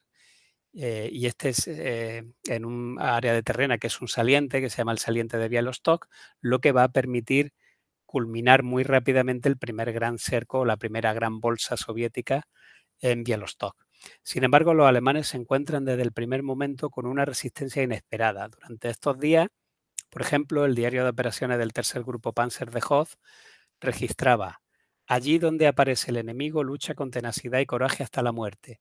Desde ninguna posición se ha informado de la existencia de desertores o de elementos que pretendan rendirse. En consecuencia, los combates serán más duros que los de Polonia o los de la campaña occidental. También empiezan a surgir los problemas del terreno, que ralentizarían y condicionarían de forma crítica el resto de la campaña. Por ejemplo, el general de Melsen, al mando de un cuerpo Panzer, decía que las carreteras se hundían literalmente bajo el peso de sus vehículos motorizados y el 24 Cuerpo Panzer de Bons-Weppenburg, por ejemplo, solo pudo cubrir 18 kilómetros de los 80 que tenía previstos como objetivo en un solo día. Y aquí estamos hablando eh, en, al comienzo del verano. Claro, estamos hablando de, la Rasputitsa ni que. No, estamos hablando además de. Estamos está todo en principio expedito, ¿no? El camino. Eso, eso es, y además estamos hablando de los dos o tres primeros días, es decir, entre el 22 y el 25 de junio o por ahí. Y ya se están encontrando con estas cosas. Bueno, volviendo al tema que nos ocupa, ya en los primeros días de la operación, Von vio la posibilidad de realizar un gran envolvimiento profundo que llegase a la línea del, río Divina y del Dnieper, es decir, al corredor de Vitebsk-Orsha, y en ello quizá tuviesen que ver sus comandantes de grupo Panzer, que son Hoth y Guderian, que habían sido los protagonistas del avance a todo trapo a través de Francia hasta el Canal de la Mancha. Sin embargo, ya hemos visto que Halder y Brauchitz habían fijado Minsk en el mes de marzo como primer embolsamiento de las vanguardias soviéticas, importante, que debía ser el paso previo al avance sobre Smolensk, que era la puerta de Moscú y el objetivo, porque si llegaban a Smolensk ya no había vuelta atrás, ya, sí tenían que ir a Moscú. Bock seguía insistiendo en que la Kesselslacht profunda en el Dnieper, así, así que receloso en el OKH de la posibilidad de perder el control por la iniciativa de estos comandantes sobre el terreno, pues Halder idea la reorganización de, del grupo de ejércitos centro con la idea de unir a los dos grupos Panzer y situarlos bajo un mando militar más conservador como el mariscal von Klug. Es decir, Halder en el OKH dice, esta gente está actuando por su cuenta, a ver si al final no voy a poder ir a Moscú. ¿Qué hago? Atar en corto a los perros de presa a Guderian y a, y. ¿Cómo lo hago? Introduzco un mando intermedio que va a ser el cuarto ejército Panzer, que no es el cuarto ejército Panzer posterior, sino uno que va a durar menos de un mes. Lo pongo al mando del mariscal von Klug, que es un general de infantería y por tanto eh, irá más lento. Y con esto yo me aseguro que la bolsa se cierra en Minsk y no se, me, y no se me echan a correr por ahí por la, por la estepa hasta saber dónde. Entonces estamos hablando de eso, ¿no? de, de, del OKH maniobrando para quitarle mm, poder de control a, a Bock y a los comandantes de los grupos Panzer motorizados. Sí, además ahí es muy interesante hacer memoria de lo que había pasado en la batalla de, o sea, en la ruptura de frente occidental en mayo, como hay mm, insubordinaciones también claras, ¿no? En este caso, por ejemplo, por, parte de Guderian. O sea, que es además algo muy, muy interesante porque si aquello hubiera acabado mal, mm, posiblemente hubieran fusilado o acabado malamente alguno de ellos. Sí, sí, sí. Porque se pasa por encima porque es un éxito. Se hubiera enquistado la guerra, pero si nos damos cuenta, aquí hay subordinaciones a todos los niveles. Todo el mundo se insubordina a todo el mundo. Pero esto es porque forma parte de esta cultura organizativa, es decir, de dar mm, margen de, de maniobra, luego incluso a nivel táctico con lo, del Tactic, o simplemente porque esto es una colección de primadonnas que cada uno piensa. Las dos cosas. Sí, lo del Auftraft Tactic se ve muy bien en, el caso de en la tesis que pone Robert Citino en el modo alemán de hacer la guerra, que básicamente él habla de, dos grandes figuras en, o dos grandes tipos de carácter en, el ejército alemán. Un carácter intelectual, que sería un Schanzhort, un Molke o un Manstein, que son cabezas pensantes, mm. y luego gente que tiene poca cabeza pero que es muy arrojada, tipo Rommel, tipo Bonfrançois, eh, este tipo de gente, ¿no? Que van a lo loco, Guderian, esta gente que no entiende de otra cosa nada más que de avanzar y de tirar para adelante, ¿no? Y que esa conjunción al final hace que, pues que se, que, se, que se genere un círculo virtuoso que es el que lleva a la victoria, ¿no? Pero luego también, eh, por ejemplo, el, estudio nuevo de Stagel que ha salido este mes, que analiza estos cuatro generales de los grupos Panzer, eh, también saca la tesis de que aquí había un juego de Gostre terrible y, mm. la lucha por, por, la preeminencia en la, en la élite nazi, por, por, el poder mediático, por las medallas, por, por, la celebridad y que, bueno, y se demuestra además porque Stagel utiliza las cartas que enviaban a su esposa. Entonces, claro, ahí, ahí se abren, ¿no? Y entonces puedes ver perfectamente em, pues todo lo que pensaban realmente, ¿no? Y, dista mucho de, que estuvieran por el objetivo común antes de que por sus propios intereses. Sí, pero yo lo de la Tactic lo entiendo, eh, o sea, entiendo el sentido a nivel táctico, de dejar margen de maniobra a los escalones inferiores para que vayan tomando decisiones y aprovechando oportunidades, porque si no saturan a nivel operacional. Pero que en el mismo nivel operacional haya esa libertad de criterio, eh, es que garantiza las disfunciones. Claro, y ya se vio, se vio perfectamente en Francia, lo que pasa que fue, era un frente corto, eh, Francia eh, no tenía voluntad de luchar y bueno, ahí se libraron de milagro. Sí, lo de Francia, insisto, es, fascinante porque mm, está el, lo del famoso mito de la Bigre, que además Alamina tiene ese libro de referencia, el de Fraser, pero ahí ves que además de, bueno, una innovación doctrinal eh, y luego también de un factor suerte importante, de, de, errores por parte de los franceses, hay un elemento de insubordinación que aquí, como tú dices, multiplica a favor pero que al mismo tiempo es un vicio que tiene el ejército alemán, que aquí, mm, en este caso ya, en el frente del este, empieza a verse cómo saltan las costuras. Claro, es una fricción, aquí se genera ya una fricción a todos los niveles que es, difícil de manejar. Si a eso ya le añadimos las condiciones meteorológicas, el terreno, la logística, y pues ya es que o el ejército rojo, la generación de fuerza, la, escasez de reemplazo, bueno, es que es que esto es una bomba de relojería. Sí, sí, sí, fue interesantísimo. Sí, sí. Bueno, pues como iba diciendo, como, como, como Halder mete ese nivel intermedio entre Bock y sus grupos Panzer para, que, para, para no perder el control y poder seguir teniendo opciones a Moscú, pues claro, los de abajo se, se le revelan. Entonces Bock y Hoth van a enviar oficiales de sus estados mayores para hacer valer su opción de llegar al corredor de tierra Vitebsk-Orcha, es decir, ir más allá de Minsk en el embolsamiento eh, porque consideraban que era, un coste de oportunidad crítico perderlo, no pudiendo hacer ese avance. Y ahora podemos ver que un nivel más abajo, ya como acabo de decir en la cadena de mando, son ahora Bock y Hoth los que conspiran contra Halder y Brauchit tratando de imponer sus propias preferencias y tratando de sortear las instrucciones de H, del mismo modo que Halder y Brauchit habían hecho y estaban haciendo con Hitler, lo que sugiere que era algo cultural, o sea, era, pues sí, yo diría que aquí podemos ver un patrón, ¿no? Y esta forma estaba, normalizado ya. estaba, Sí, estaba normalizado y yo creo que reforzado también por la campaña de Francia, donde se había visto que las insubordinaciones llevaban al éxito, ¿no? A lo mejor se había entendido de malentendido así, ¿no? De esa manera. Sí, sí. Bueno, pues en ayuda de Halder va a llegar esta vez Hitler, aunque parezca mentira, que en la mañana del día 25 de junio envía a, un oficial al cuartel general de Bock a comunicar su temor de que la bolsa de Minsk fuese demasiado grande y a abordar la posibilidad de cerrar antes. Es decir, Hitler envía a Bock a decirle, oye, mm, a ver si Minsk va a ser demasiado para morder. Cuando estamos viendo que Bock había enviado a Halder a oficiales diciendo, no, Minsk no, quiero ir más allá todavía. O sea que aquí ya tenemos tres niveles de a ver dónde cerramos la bolsa. Eh, claro, Bosch, que ya había dado instrucciones a Hoth para un envolvimiento amplio en dirección a Vitebsk, pues le ordena ahora que avanzase inmediatamente hacia Minsk antes de que llegase una orden de que lo hiciese pararse, con el fin de garantizar al menos que, que la bolsa se cerraba en Minsk como un mal menor.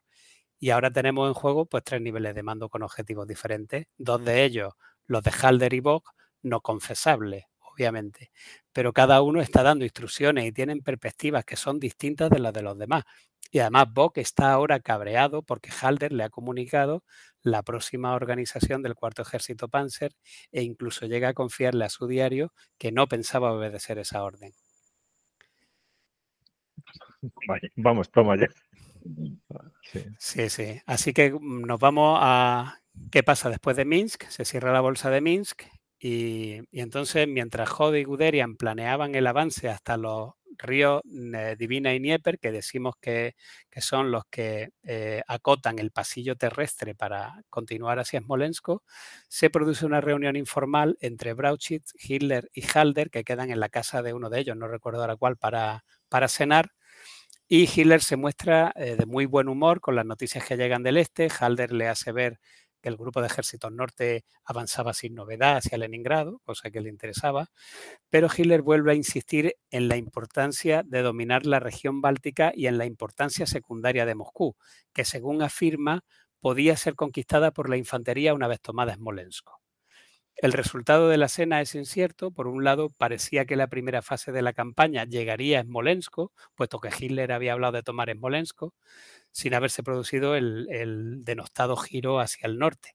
Pero por otros, eso sería así siempre que todo le fuese bien al mariscal Lee, que era el del grupo de ejércitos norte.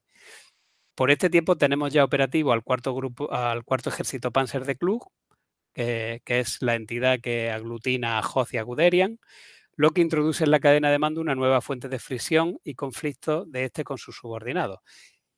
Em, Estabilizado el, primer gran cerco de Bielostok y Minsk, el 3 de julio se reanuda la ofensiva y ambos grupos Panzer avanzan ya hacia el Dnieper y el Divina respectivamente, el Dnieper al sur el Divina al norte. Llega la hora de la verdad para Halder, en la guarida del lobo Hitler barajó los siguientes pasos y se centra en tres posibles alternativas. Un giro al noreste en dirección a Leningrado, un avance hacia el este en dirección a Moscú y un avance hacia el sureste en dirección al mar de Azov ya vemos que aquí eh, en la cúpula, Hitler y sus asesores introducen un nuevo elemento que es un giro hacia el sur hasta el mar de Azov. De las tres, la opción de Moscú seguía siendo la menos importante, llegando incluso a afirmar eh, Hitler girar al norte o al sur, es decir, ese era el dilema. Eh, porque él dice girar al norte o hacia el sur. Esta podría ser la decisión más difícil de la guerra, lo que claro, obviamente no contribuía mucho a la tranquilidad de Halder. ¿Por qué decía al norte o hacia el sur? Porque girar al norte era perseguir los objetivos políticos y girar hacia el sur sería perseguir los objetivos económicos. Aquí conscientemente, aunque Hitler yo creo que todavía no fuese consciente de ello, es decir, este dilema ya se lo está planteando porque en el fondo está percibiendo que la Blitzkrieg se está agotando y que van a una guerra estática. Y entonces empiezan a pesar los motivos económicos, obviamente. Claro, eso tiene todo el sentido estratégico. Claro.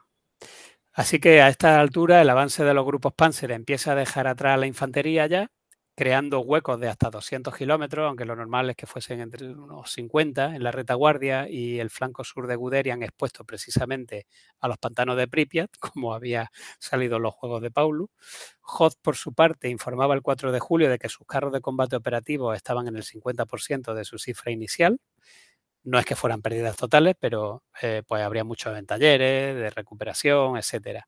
Y a eso había que añadir que el progreso del grupo de ejércitos norte y sur iba más despacio, lo que hizo que el avance del grupo de ejércitos centro formase un gran saliente en el frente oriental alemán.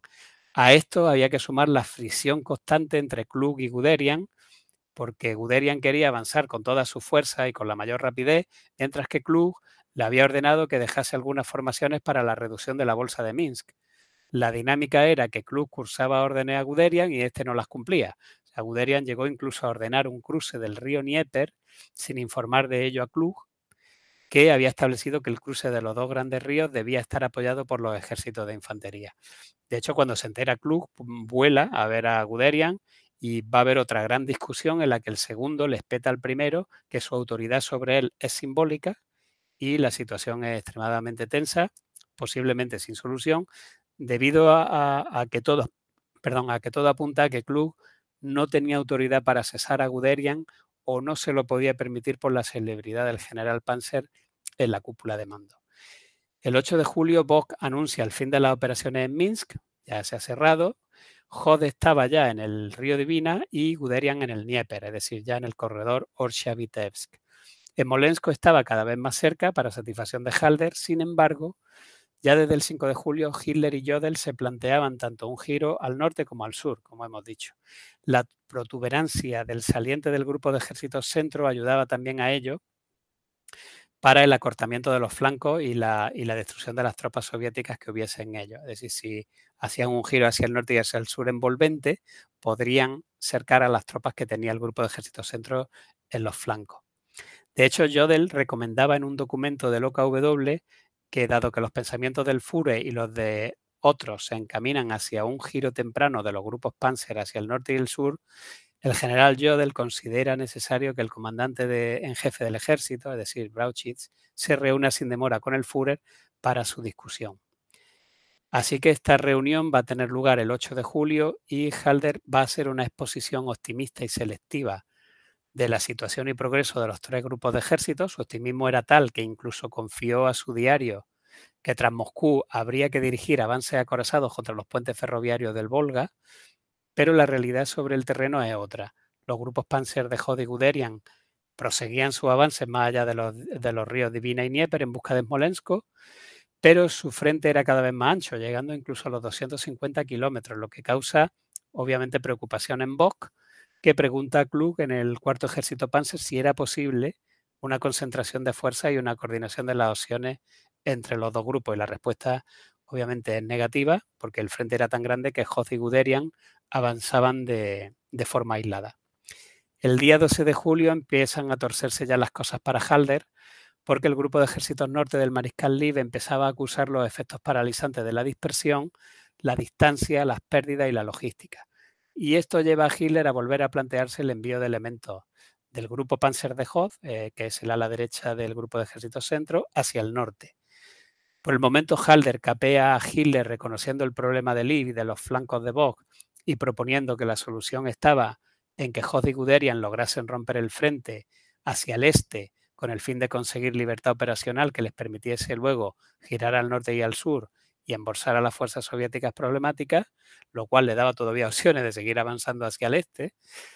Y eh, eso le permitía pues, mantener la base de Moscú y además arreglar el problema de los flancos. Pero claro, lo que no veía era que esa operación de envolvimiento hacia el norte y hacia el sur de los ejes de avance de Hoth y Guderian ampliarían el frente de ambos grupos Panzer hasta los 300 kilómetros al tiempo que avanzaban hacia Smolensk.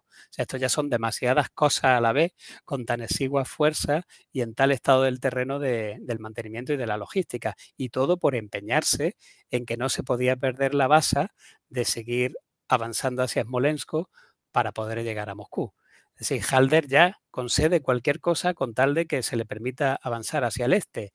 Si Hitler está pensando en, envolvimiento al norte y al sur, háganse, pero, sí, pero siempre rompiendo el frente hacia el este para si dentro de tres o cuatro días las cosas cambian, pues que podamos proseguir. Para entonces Hitler ya teme que los dos grupos Panzer pudieran agotarse en mitad de la nada y por primera vez al día siguiente, que es el 13 de julio, pues Hitler se plantea la posibilidad de que el grupo Panzer de Guderian gire al sur. Esto ya es nuevo, con el objetivo de conquistar Ucrania y apoderarse de las cosechas. Hoth eh, tendría que esperar la llegada de las formaciones de infantería y continuaría su avance hacia el este. Claro, Halder y Brauchit son convocados ese mismo día a una reunión y vuelven a hacer una exposición optimista de la situación en el frente oriental. Halder menciona la posibilidad de realizar operaciones al norte y al sur del eje de avance para calmar a Hitler, pero después de la reunión no cursa ninguna orden concreta. Y y Guderian continúan su avance interrumpido hacia Smolensk. No envió ninguna orden, pero sí envió instrucciones a Bock diciéndole que se preparase para estas acciones al norte y al sur al tiempo que continuaba el avance hacia el este. Lo que, claro, enfurece a Bock porque que va a ver a Klug al cuarto ejército para ver cómo podrían sus fuerzas Panzer hacer avances simultáneos al este para conservar Moscú, al norte y al sur para contentar a Hitler sin terminar de colapsar ya después en un frente de 300 kilómetros. Y entonces acuerdan que Vox se quejaría al OKH, eh, eh, Halder soluciona el asunto ordenando que Hoth continuase su avance, entre comillas, hacia adelante, opción tan vaga que le daba margen para casi cualquier dirección este noreste. Así que ahora que estaban tan cerca de Smolensk, había que llegar a cualquier precio para asegurar el avance sobre Moscú. El precio a pagar era una protección activa del flanco sur de Guderian y una operación parcial hacia el norte en ayuda de Lid por parte de Hoth. O sea que da igual si hay que debilitar el, la vanguardia del grupo de ejércitos centro pues se debilita con tal de que me permitan seguir avanzando hacia Moscú, cosa que ya también se vio en los juegos, que habría una retirada de, formaciones de la vanguardia para tener que acudir a otros problemas en los flancos, ¿no? que, que era lo que llamaron desafilar el cuchillo de la Blitzkrieg, ¿no? que lo vimos al principio. Entonces los ejércitos de infantería avanzaban muy por detrás y con enormes problemas logísticos, lo que obliga a los grupos Panzer a hacer todas estas cosas con el fin de contentar a un mismo tiempo los intereses divergentes de Hitler, de Halder, para cabreo de Bock, de Klug, de Hoth, de Guderian, de Weich y del resto de comandantes de ejército del grupo de ejércitos centro. Brauchi llegó a decirle a Bock el día 16 de julio que los ejércitos de infantería no podrían ir más allá de Smolensk por los problemas de abastecimiento, es decir, eran plenamente conscientes de ello, lo que implicaría organizar un cuerpo expedicionario con las fuerzas Panzer de Hoth y Guderian con el fin de proseguir el avance hacia Moscú. Era un reconocimiento evidente, quizás subconsciente, de que la Blitzkrieg se estaba agotando, quizás la ofensiva hubiese llegado ya a su punto culminante. Sí, esto me imagino que generaría una enorme inquietud, ¿no? Por lo que, por lo que venía después. Decir que claro, sobre todo, yo creo que sobre todo desconcierto, porque los están obligando a hacer maniobras que nadie entiende. O hmm. sea, no vamos a Moscú, pero ¿por qué hay que ir a los flancos si vamos a Moscú? ¿O por qué hay que ir a Moscú si hay que ir a los flancos? ¿Pero quién Hitler? Claro, los de abajo no saben que es Hitler el que ha dicho que ahora se plantean eh, giro al norte y al sur para envolver. Ellos no lo saben. Mm. Pero como Halder tiene que aceptar lo que diga Hitler sin cambiar su objetivo de Moscú, pues lo tienen que hacer todo. Y eso es lo que los mandos sobre el terreno no entienden, porque es contraintuitivo, ¿no? Si yo voy a Moscú, porque me tengo que desviar? ¿Quién ha dicho que me desvíe? ¿no? Entonces, claro, se crea, yo creo que desconcierto. A, este nivel, lo que hay es puro desconcierto. O sea, Bock no sabe realmente qué, es lo que está haciendo. Que es lo más lógico porque realmente había dos objetivos que eran incompatibles. Lo que pasa es que no se, había, no se había revelado de tal manera. Pero que al final tenemos eso ya. Todo eso es una, claro, es una marea de fondo que nadie conoce, pero claro, ya empieza a generar mucha fricción y mucho ruido. Así que con esto podemos pasar a Smolensk, que ya, el, ya estamos viendo que es el fin de la Blitzkrieg. Aquí, aquí estamos viendo que ha habido una ralentización paulatina de, la ofensiva hasta que va a llegar un momento en que definitivamente se pare. Quizá el, el, mando alemán actuase de la forma que lo hizo, casi al borde del agotamiento, por lo que David Stagel llama el poder de la voluntad nacional socialista pero también porque creían que las fuerzas soviéticas estaban a punto de colapsar. Ya lo hemos comentado antes, que como no tenían conocimiento del grado de reserva y generación de fuerza que tenía el ejército rojo, los alemanes siempre estuvieron convencidos de que en cualquier momento ya colapsaban, en cualquier momento ya no habría más divisiones del ejército rojo. Y no podían ni imaginarse, obviamente, pues todo lo que había detrás de, de, de todas esas líneas, incluso hasta detrás de Moscú, ¿no? Los alemanes no habían aprendido nada de las dificultades atravesadas en el cerco de Minsk y del distanciamiento entre la infantería y las fuerzas motorizadas, que ya ocurrió en Francia, de modo que volvieron a lanzarse a una gigantesca operación de envolvimiento encaminada a acercar el área de Smolensk, que sobreextendía aún más, si cabe, las exiguas fuerzas de los grupos Panzer. De hecho, también los egos ayudaban a, a la sobreextensión y Guderian envió, por ejemplo, uno de sus tres cuerpos Panzer por delante en dirección a los altos de Yelnia, mm, que está más allá de Smolensk, con vista a la reanudación de la ofensiva cuando todavía no se había rodeado Smolensk. Entonces, a ver dónde está la concentración de fuerzas, ¿no? Es que aquí estamos viendo también que cada uno va a lo suyo. O sea, Guderian ya estaba anticipando el avance para ser el primero en avanzar sin que todavía se hubiese cerrado la bolsa de Smolensk, distrayendo tropas y formaciones de la pinza sur, que era la que él constituía. El 18 de julio, Bock pregunta a Guderian si estaba en posición de establecer contacto con las fuerzas de Hoth en Yarsevo, es decir, de cerrar la bolsa al este de Smolensk, y dos días después, el 20 de julio, Guderian ordena a su Estado Mayor que fijase Yelnia como objetivo principal. O sea, el objetivo principal era seguir avanzando y no cerrar la bolsa para el segundo grupo Panzer. Estaba claro que ya pensaba reanudar la ofensiva cuanto antes, aunque eso dejase en precario el cierre de la bolsa de Smolensk. Querría ser el primero en Moscú, digo yo. Por ese hueco que dejó Guderian, por ejemplo, en la bolsa y que tardó más de cinco días en cerrarse, escaparon multitud de, fuerzas soviéticas. Y este afán por la fama personal en detrimento del bien común, pues queda también magníficamente expuesto en el nuevo libro de Stagel y además no, no era exclusivo de Guderian ni mucho menos. Así que con llegado aquí, eh, vamos a, ver cómo todas estas corrientes subterráneas que se han ido fraguando durante toda la operación van a romper ya en la primera crisis del mando alemán.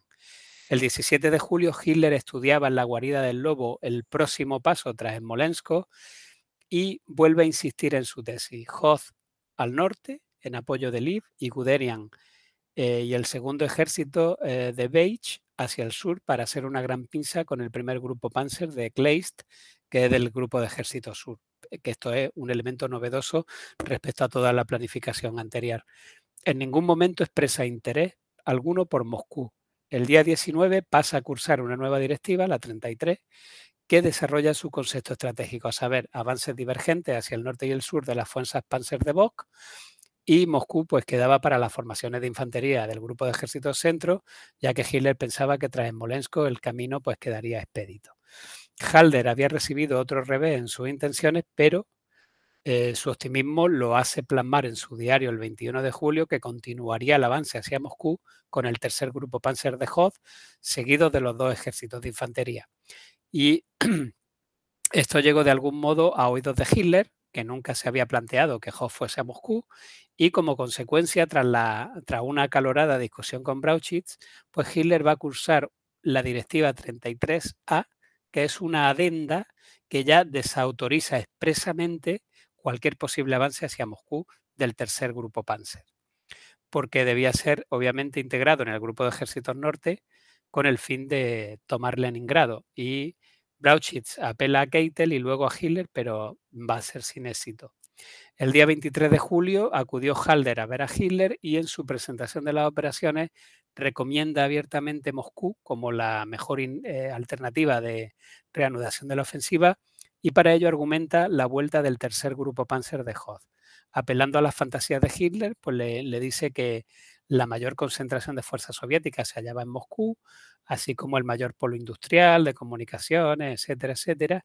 Y luego lanza un órdago y afirma que las tropas alemanas estarían en Leningrado, en Moscú y en la línea de Orel-Crimea en un mes y que se llegaría al Volga a primeros de octubre y a Bakú a primeros de noviembre. Halder estaba prometiéndole a Hitler lo imposible con tal de que se diese y se recuperase el ataque a Moscú con las tropas Panzer. Prueba de ello es que ese mismo día Halden confiesa a su diario. Al parecer, cree que las unidades motorizadas pueden llegar al Volga y al Cáucaso por sí solas ahora que nos acercamos a las lluvias de otoño. Madre mía, la, que está preparándose y la que se va a liar. La que se va a liar. O sea, ya directamente dice, lo engaño, le prometo, y luego en el diario pone, guau, y se lo ha creído si en otoño viene la lluvia, ¿cómo vamos a hacer eso? Es imposible, ¿no? o sea, aparte de la complejidad de todo lo que, lo que estás explicando, la retroalimentación, que, es esencial eh, en todo proceso, en este caso está viciada Además, conscientemente. Conscientemente, para regalarle los oídos para que Hitler autorice lo, de que es una receta para el desastre. Sí, sí, sí, sí. Sin embargo, pese a todos estos cantos de sirena, tan tentadores para Hitler, pues va a permanecer en, sus 13 y no altera la directiva 33A, que es la que eh, prohíbe expresamente que, que Hoth avance sobre Moscú. La decisión va a caer como una bomba en el OKH, ya que él pensaban que lo tenían hecho, y la ruptura entre Hitler y el OKH ya sí que se hace evidente para todos y la pugna pues, va a continuar con la espada en alto, lo que habría de precipitar una crisis en el alto mando. Cuando se enteró Bock de que su mando es decir, el grupo de ejércitos centro se reduciría a un avance sobre Moscú con los ejércitos de infantería, pues llegó a pedir la disolución del grupo de ejército, aludiendo a que si se esperaba, eh, si se separaba su, fuerza en tres ejes divergentes, de nada servía su cuartel general. O sea, que, que, lo disolviesen y cada uno que tirara para donde tuviese que tirar. Peor aún, para empeorar las cosas, Keitel había visitado a Bock para transmitirle la preocupación de Hitler por las dificultades de, cierre de las grandes bolsas y su preferencia por operaciones de cerco menores, cosa que ya había dejado ver antes en, en la bolsa de Minsk. Dado el estado de las cosas, podría tener sentido, pero Boca argumentó que eso ralentizaría el ritmo de las operaciones y no llegarían nunca a su objetivo último, Guderian, por ejemplo, montó en cólera cuando se enteró de que en vez de proseguir su avance debía retroceder para embolsar a una pequeña agrupación enemiga en el flanco sur de, su retaguardia en Gomel. Y en última, eh, esta última ocurrencia de Hitler pues, produjo un gran descontento en los comandantes de las grandes formaciones que veían el nuevo método de los pequeños cercos contrario al espíritu de las directivas 33 y 33A que preveían giro al norte y al sur de embolsamiento y un avance al este. Y ahora, además, también había que acudir a la retaguardia a hacer bolsas menores. Bueno, esto ya, esto ya es el acabose, ¿no? Era, eran los primeros síntomas de los impulsos esquizofrénicos de Hitler ante la recesión de distintas noticias, ya fueran buenas o malas, eh, que causaban eh, pues estas respuestas inmediatas y la, la afición pues se propagaba ya en, en todas direcciones. El 25 de julio, Halder convoca al OKH a los jefes de Estado Mayor de los tres grupos de ejércitos con el fin de conseguir un consenso y unidad de acción sobre principios básicos de la estrategia de la campaña. Y aquí hay también una intención oculta. Probablemente estuviese previniendo una pérdida de influencia porque en la cúpula de mando empezasen a llamar directamente a los comandantes sobre el terreno, puenteando a los generales, digamos, de salón del OKH. Claro, este consenso buscado venía precisamente a evitarlo. Si acordaban entre todos unos principios de compromiso, el mensaje sería unánime cada vez que fuesen consultados por Hitler. Y además el mensaje transmitido sería el, que quería el OKH, es decir, a Moscú. Además, estos comandantes sobre el terreno podían ser enviados también como mensajeros para hacer valer ideas ante Hitler que éste habría rechazado directamente de Halder o del OKH. O sea que aquí estamos viendo también otra maniobra bastante perversa.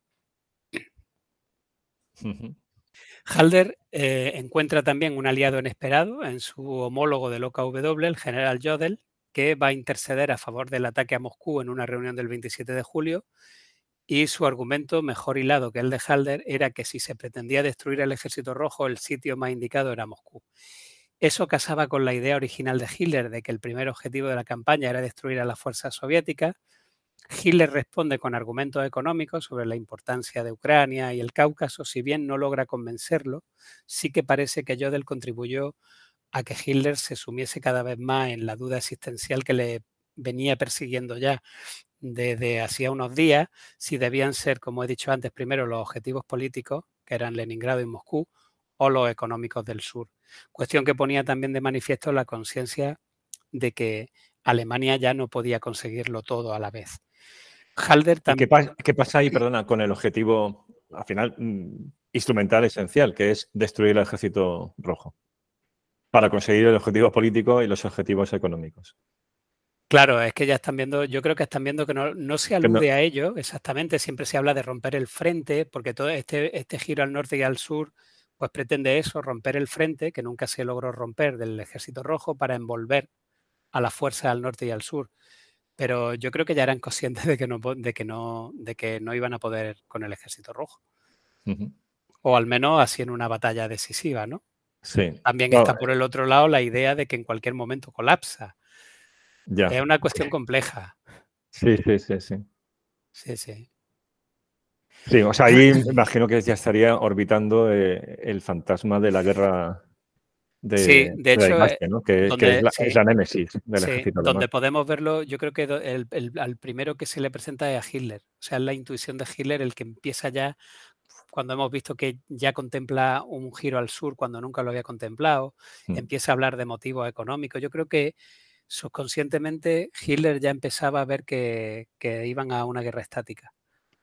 Y, por tanto ya a una guerra en dos frentes. Claro, y entonces ahí por eso eh, eh, estos días es una época de dilema de Hitler, está indeciso, no sabe bien qué hacer, ordena giro a norte y a sur, no descarta que sigan avanzando los ejércitos de infantería al este, habla de embolsamientos pequeños en la retaguardia y en los flancos, o sea, está, está un poco perdido, no, ha perdido el norte, ¿no? no sabe muy bien cuál es el objetivo.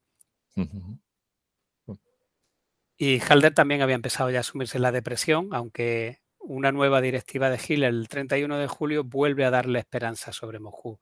No decía nada concluyente, pero acababa, aparcaba por el momento las directivas 33 y 33A, que son las de giro al norte y al sur, eh, durante los 10 días previstos para que los grupos Panzer fuesen pertrechados, porque es que al final se tienen que parar, sí o sí, porque ya es que no daban más de sí. Eh, y por tanto quedaba abierta esa puerta todavía a Moscú. Aquí, durante el cierre de la bolsa de Smolensk también vamos a ver eh, dificultades. La crisis sobre el terreno se agudizaba por distintos motivos e intereses de sus protagonistas y no por el objetivo común, aunque también, que era logístico, etcétera, lo que ya hemos hablado, factores exógenos. Así, el 1 de agosto tenemos una bolsa cerrada en precario en la que las formaciones de infantería no terminan de llegar para liberar a Hoth del frente nororiental, estando forzosamente dividido entre esta tarea y el sostenimiento de su frente-frente, de, que es algo que explica muy bien también Glantz en su estudio sobre Barbarroja, lo que llama las batallas olvidadas, de Forgotten Battles. Y por su parte, Guderian también está dividido, pero voluntariamente, como he dicho antes, con parte de su fuerza en la bolsa y otra parte en el saliente de Yelnia, porque ya estaba buscando un trampolín para la siguiente fase de la ofensiva, donde nadie le había dicho que fuese en realidad. Halder reconocía el 2 de agosto en su diario que el OKH no tenía más reserva y que los soviéticos mantenían detrás del frente 28 divisiones listas y otras 13 en proceso de formación. Y esto es lo que podían ver los aviones. Además de los ejércitos que ya guarnecían el frente, es decir, que no se acababan las la fuerzas del ejército rojo. Y eso, eso era solo lo que podían ver. O sea que todavía quedaban. Sí, esta es una idea que, subraya David Stagel al explicar que las flechas de avance que vemos en los mapas de la Operación Barbarroja pueden llevar a engaño porque realmente había continuas contraofensivas de los soviéticos en, esos puntos de avance y que eso va generando un, desgaste eh, paulatino, pero al mismo tiempo, al final, inapelable a la capacidad de combate de la, de la Además de que muchas tropas, las tropas panzer y mecanizadas van rebasando tropas por las carreteras y mm. entonces se bueno, quedan bueno, ahí guardia, quedan ejércitos enteros y luego la infantería tiene que enfrentarse a ellos, se refugian en bosques, empieza a organizarse el movimiento partisano, eh, atacan las vías de tren, las carreteras, bueno, es... bueno, e, ese no es otro tema, pero es asombroso lo que cuentas en el Istocas sobre la bolsa de Kiev, el número de carros de combate que tienen al final esas flechas que, realizan el, embosamiento, que es Guderian y creo que es Von me parece Una compañía de, granaderos de la, creo que era la tercera división Panzer de Model, con otra compañía, una compañía de infantería de la decimosexta división de infantería de, del grupo Kleist. O sea, sumando entre los dos 300 hombres. El, el cerco de Kiev lo cierran 300 hombres. Es decir, si, si los 600.000 soviéticos dicen de irse andando a retaguardia, se hubieran ido tranquilamente. Lo que pasa es que Stalin dijo que había que resistir hasta el final y se quedaron en su sitio. Sí. Pero, es que la Wehrmacht, estaba, la estaba ya en una situación muy comprometida. Es que ya habían pasado el, el punto culminante ya hacía tiempo. O sea, cerrar una bolsa de esas dimensiones con 300 hombres, sea, es de chiste. Sí, sí pero le funcionó. No por causa ajena. sí, por errores del adversario, pero sí, sí, sí. Sí, sí, sí. Bueno, pues también tenemos, si seguimos con el hilo, tenemos a Hitler también presa de su indecisión, visitando a Bock en el cuartel general del Grupo de Ejército Centro para ver la situación sobre el terreno. Va a iniciar una ronda de consulta, cosa que ya había visto previsto Halder y por eso había convocado a todo el mundo para que todo el mundo dijese lo mismo. Así que Hoth y Guderian fueron convocados y el OKH va a mandar a Heusinger, a un oficial, sin duda para archivarse a Halder de cualquier cosa que se tramase por allí, porque no habían sido invitados, y para comprobar que todos pues, seguían el guion del discurso consensuado en la reunión de consenso que, como he dicho, se había organizado con anterioridad en el OKH. Claro, Hitler habló con cada uno de los generales en privado para ver sus puntos de vista, pero como Halder había previsto ya la jugada, pues el Führer no encontró opiniones discordantes sobre la importancia vital de Moscú y la preservación de las fuerzas en el grupo de ejércitos centro sin que fuesen enviadas a ningún otro teatro.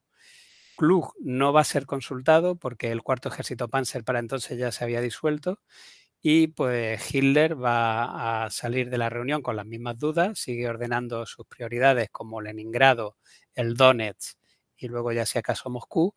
Sin embargo, anunció que Liv podría llegar a Leningrado por sus medios el 20 de agosto, lo que causa cierto respiro en el OKH. Hitler visita también el cuartel general del Grupo de Ejército Sur el 6 de agosto y para entonces ya había sensación de agotamiento mental en las fuerzas alemanas. Rundstedt era el jefe del grupo de Ejército Sur, como tú has dicho antes, le escribía a su esposa, cuanto más, no albergo gran esperanza de que sea pronto, las distancias en Rusia nos devoran. Y Hitler pues, va a volver a repetir esta ronda de consultas con los comandantes del grupo de Ejército Sur. Y esta vez los ojos y oídos del OKH eran el general Paulus, que había sido enviado para la, para la ocasión. Curiosamente, Randstedt también se decanta por la opción de Moscú como prioritaria y un frustrado Hitler ya pues vuelve a reafirmarse aún con todo en las prioridades ya afirmadas en el grupo de ejércitos centro, es decir, Leningrado, Donetsk y ya si acaso Moscú. Y visto que nada funcionaba, eh, nada funcionaba, pues Halder vuelve a recurrir a Jodel y el 7 de agosto le saca el tema preguntándole, ¿queremos derrotar al, al enemigo o ir en pos de objetivos económicos? Es decir, aquí ya Hitler plantea el dilema. O sea, ¿seguimos intentando derrotar al enemigo o, vamos a, prepararnos para una guerra de desgaste? Jodel le responde que, eh, que Hitler eh, consideraba que ambos objetivos fuesen quizá alcanzables simultáneamente. Halder vuelve a ver la luz pensó que esa era la idea que tenía que, ver, que, venderle a Hitler en la siguiente presentación de la situación en el frente oriental, manipularía sutilmente la información para que pareciese estar apoyando sus deseos, al tiempo que facilitaba que el OKH alcanzase los suyos. Para ello tenía que convencerlo de que Liv y Randstedt podrían alcanzar su, su, objetivo en solitario, de modo que Bock pudiese marchar sobre Moscú. El 8 de agosto persistían las dudas de Hitler según Engel, que era su asistente del ejército de tierra, Eh, decía Engel, abro uno percibe de inmediato lo indeciso que se muestra el Führer con respecto a la dirección futura de la operación, vacilando constantemente entre la idea y los objetivos. Uno sale de las conferencias de situación sin saber nada nuevo que no supiese cuando entró. Es posible que Hitler sintiese que estaba perdiendo el control de la situación. Por un lado estaban sus delirios de grandes victorias, del triunfo final, todo esto que le había contado Halder, pero por el otro estaba la intuición o la conciencia de la realidad económica de Alemania, incapaz de sostener una guerra larga, lo que lo habría sumido en el dilema de los objetivos políticos o los económicos. El 10 de agosto, Jodel presenta un plan coordinado por el OKW y el, OKH que abogaba por un ataque a Moscú a finales de agosto, con los grupos Panzer de Hod y Guderian en la ala y la infantería en el centro. A continuación, y de acuerdo con lo hablado con Halder, sugirió una campaña de conquista del río Don, lo que dejaría Ucrania en manos alemanas, y ahí estaba la promesa del todo pergeñada por Halder y Jodel para encandilar a Hitler. Le, decimos que lo vamos a conseguir todo y así nos deja ir a Moscú. ¿no? no hay constancia de lo que respondió Hitler en esa reunión, pero dos días más tarde cursó la Directiva 34A, que establecía que el Grupo de Ejército Sur culminaría sus objetivos por sus propios medios y que Bock tendría que desplazarse un poco al norte para facilitar una concentración de las fuerzas del Lviv contra Leningrado. Todavía con, esta, con este marco habría opciones para el avance sobre Moscú pero quedaban condicionadas una vez más a la posible conquista de Leningrado. Y estando así las cosas, pues al final eh, Hitler eh, sale del dilema que, le atormenta y por fin toma una decisión. El 15 de agosto, en una reunión con Brauchitz y, y Jodl, Hitler prohíbe cualquier ataque de Vox sobre Moscú, ya directamente, en tanto que no se tome Leningrado. El periodo de indecisión de Hitler podría interpretarse como he dicho antes, en una lucha interna entre los arrogantes objetivos iniciales nacidos en una época de euforia, con la creciente perspectiva de la llegada de una guerra prolongada de alta intensidad en el este, para la que Alemania no estaba preparada, de ahí que se produjese una dolorosa transición de grandes objetivos desde la prioridad de colapsar el régimen soviético a la prioridad de acceder a las materias primas que le permitiesen sostener una guerra que se iba a prolongar más de lo esperado. Gran Bretaña resistía y Estados Unidos se implicaba en la guerra cada vez más después de firmar la Carta del Atlántico del 15 de agosto. Hitler empezó a ser consciente de que la falta de recursos en Alemania podía ser ruinosa en una guerra que deviniese mundial. Se estaba es que esa es otra, porque a mitad de todo esto estamos en un bloqueo naval a Alemania por parte de los británicos. Claro, y, Estados Unidos ayudando bastante. Todavía no se habían producido los protocolos que vendrían en otoño. Y, además Alemania que ha ocupado unos países que tiene que, sostener. O sea, Francia, claro, al final esas industrias, esas economías tienen que seguir adelante. Y claro, eh, han cortado las comunicaciones con, el exterior del continente europeo. ¿Qué tal? Eso también lo, lo expone muy bien Stagel porque claro, muchas veces dice, es que Hitler contaba con la potencia económica de Francia, de Italia. Bueno, pero como estaban bloqueados... Los recursos, claro, de donde... Claro, al final no hay para todo. De hecho, mm, creo recordar el dato de que Italia tenía 800.000 eh, toneladas de, combustible para navíos del, para la flota o algo así. O sea, nada, para siete meses. Sí, sí, sí. Sí, claro, o sea que no es como parece. O sea, que esto eh, es que casi hace inevitable la, decisión de optar por lo económico. Claro, ese, es el run run que tiene Hitler interno, que todavía no sabe muy bien por qué, porque lo intuye, pero poco a poco se le va aclarando la mente y, por eso digo que al final se acaba el dilema y toma la decisión, ¿no? Porque em, eh, Hitler, por ejemplo, dice la noche del 19 de diciembre del, del año anterior. dijo en una conversación, es intolerable que la vida de la gente del continente dependa de Inglaterra, por el bloqueo, ¿no? Se entiende. Ucrania y luego la cuenca del Volga serán un día los graneros de Europa. Cosecharemos mucho más de lo que da actualmente la tierra y si un día Suecia se niega a suministrarnos más hierro, no habrá problema, lo conseguiremos en Rusia.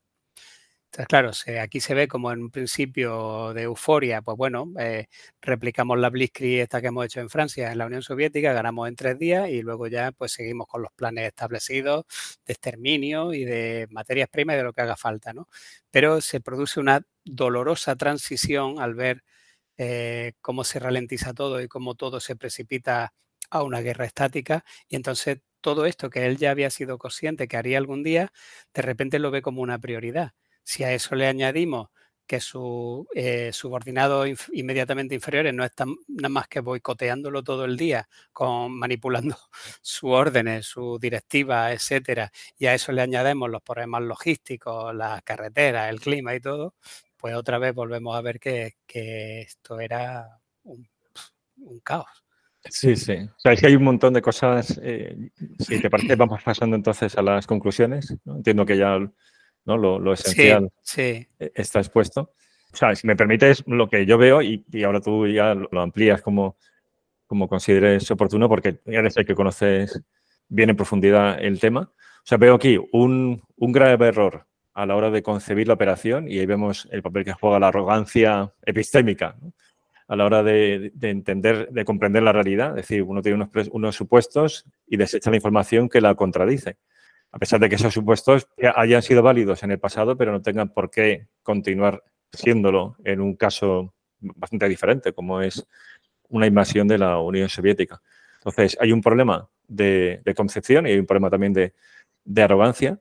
Y luego hay un problema en la cadena de transmisión, es decir, en la, toma de decisiones políticas luego no, no encuentra un instrumento militar que es un objeto, algo pasivo a la hora de, de llevar a cabo esas decisiones, sino que tiene vida propia y cambia eh, no solamente ya el, planteamiento de la operación, sino incluso los propios objetivos de la, de la operación. O sea, no solamente tiene vida propia a la hora de plantear unos modos, que eso es comprensible, es decir, diseña la operación militar, sino que además altera la propia arquitectura de esa operación militar, que se sustenta en una serie de objetivos. Y bueno, pues esto hace que al final la, la situación descarrine, ¿no? Claro, eh, a lo que se añade también que, que, los, que, los, comandantes subordinados de los sucesivos escalones eh, tienen un comportamiento parecido en función de sus propios intereses, con lo cual, todo se desdibuja a niveles siderales. O sea, conforme vas bajando en la cadena de implementación, el ruido no cesa, sino que incluso aumenta porque hay vida propia también en esos escalones. Hay intereses propios, además hay desconocimiento porque no le han contado toda la verdad para sostener la posibilidad del avance hacia Moscú, porque claro, si le cuenta que habrá que girar al norte en algún momento, pues entonces ellos ya lo tienen en mente y actuarán de otra manera. Mm. Entonces hay aquí una, es que una verdadera salsa de, de, despropósito. Y todo además, eh, digamos, alimentado con, una, con errores de inteligencia desde el principio. Es decir, un desconocimiento del terreno, mira que eso es básico en una operación militar, Luego de, la capacidad del adversario, otro, otro asunto también crucial. Y, luego de la propia retroalimentación que tendría que haber hecho que la toma de decisiones fuera inteligente, que en algunos casos, como has comentado, está trucada por el propio Halder, que no advierte de que aquí está habiendo más problemas de los que parecen. Claro, en su ceguedad por ir a Moscú a cualquier precio, el, nivel de ruido que mete en el sistema, eh, él, eh, bueno, eh, la verdad es que si nos vamos a un escalón muy superior, un mero análisis de la situación, pues se ve que, ninguna de las posibilidades era factible, ¿no? Pero bueno, ya decidida a que hubiera alguna, pues Halder no hace más que boicotearla todo el rato porque la suya es distinta y quiere hacer la realidad. Entonces, que... sí, eh, eh, eso o sea, es muy, muy interesante lo que comentas porque desde el punto de vista geopolítico esa guerra estaba eh, condenada al fracaso, sabiendo la, el desequilibrio de fuerzas. Y no solamente ya de fuerzas militares, sino luego de, recursos, ¿no? de, materias primas, de industrialización. La, más a todo esto es que la economía alemana no se había movilizado para la guerra todavía, es mucho más tarde. Cuando de hecho, incluso, esto lo explica muy bien Stagel, Incluso se cambian, las, justo antes de la invasión de Barbarroja, se, se cambian las prioridades y se o sea, se centran en la construcción de aviones y submarinos y no en camiones, ni en carros de combate, ni, ni en armamento para dotar de piezas de artillería contra carros para las tropas de la invasión. O sea, que es que lo daban por hecho. Sí, sí, daban, que, daban por hecho que, que iba a ser una victoria rápida, sí. Claro, eh, entonces como una vez que la victoria no es rápida, pues ya todo se viene abajo, todo... o sea, que la cosa pintaba mal por el desequilibrio, de fuerzas antes de empezar, pero además si, si añades todos los elementos que, que has explicado tan magistralmente, eh, eh, bueno, pues la conclusión es que se ha metido en una ratonera estratégica de la que ya es muy difícil salir. Claro, y más con esa actitud, ¿no? Porque si al final se dan cuenta que se meten en un problema y todos de repente empiezan a actuar en pos del bien común, pero es que se meten en un problema y cada uno intenta solucionarlo a su manera o, según su propio interés, con lo cual no hay ninguna solución posible, claro. Sí, aquí, claro, a la hora de establecer paralelismos con la, la guerra en Ucrania, nos falta el, conocimiento de lo que ha pasado en, la cadena de toma de decisiones rusa, en, el, propio, la propia caja negra, o sea, ese espacio donde se han tomado las decisiones, donde ha habido debates ¿no? sobre qué, opción tomar, y luego todo lo que ha ocurrido en estos ya más de, ah, varios meses, más de un año de guerra, entre el ejército ruso, el Kremlin, otros actores que están de por medio, como Wagner, anteriormente los chechenos, cierta feudalización del poder, no le gusta decir a Cristian Villanueva, director de la revista Ejércitos. Es decir, que ahí además también hay más actores, ¿no? aparte de, del ejército y, el poder político. Y eso vamos a tardar muchos años en conocerlo si tenemos una imagen de conjunto algún día, ¿no? que es que, que es dudosa. Pero, pero posiblemente también hubiera ciertos paralelismos ahí, ¿no? De disfunciones internas. Sí, de hecho también se ve cierto paralelismo en la entrada rápida, lo que se preveía que iba a ser una, una operación muy rápida hacia Kiev, que luego degenera todo en, un, y se vuelve una guerra estática, ¿no? Al final va degenerando poco a poco, se va ralentizando hasta que deviene en una guerra estática. Que claro es lo que, pasó también en el frente de en, en Barbarroja, que al final acabaron en una guerra estática y operando puntualmente aquí o allí hasta que se estrellan en Moscú. Claro, que es algo que no esperaban y que ha llevado, pues, que la guerra empieza en febrero, en septiembre decretan la una primera movilización, porque se dan cuenta de que no tienen recursos para ese tipo de guerra a la que ha evolucionado la, guerra de Ucrania. Sí, sí, sí.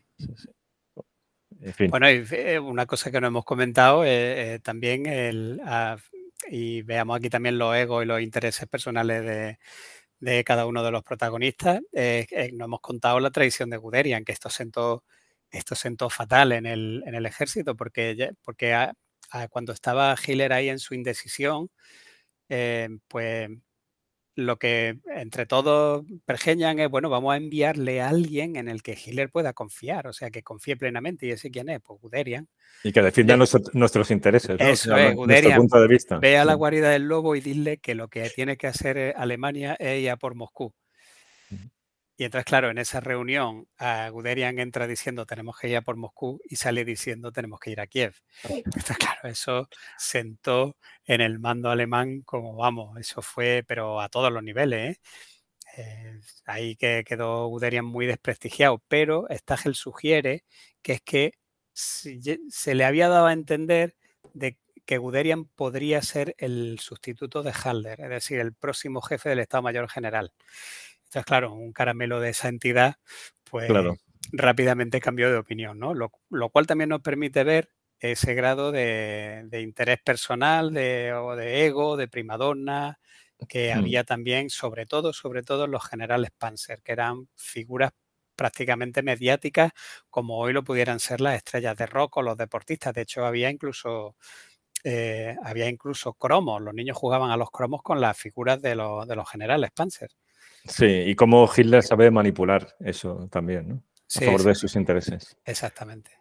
En fin, muy bien. Oye, la verdad es que magistral, muy, muy, un poco denso, pero la verdad es que hay mucha chicha, pero es que es muy interesante ver cómo, cómo uno desde fuera puede pensar que una vez que se ah, establece una decisión, se genera un concepto y se desarrolla un plan, la ejecución debe ser acorde y todo en, en pos de un bien común. Y cómo cómo podemos ver aquí en primera plana la fricción de Clausewitz, pero vamos, eh, de una manera desaforada. A máximo rendimiento, sí. o sea, queda muy atrás esta visión ya mm, antigua, ¿no? De, que la eh, derrota alemana es consecuencia de, bueno, del barro del invierno, de que, en fin, que habían empezado tarde y no, hay muchísima letra pequeña, o sea, eso está ya muy, muy desfasado.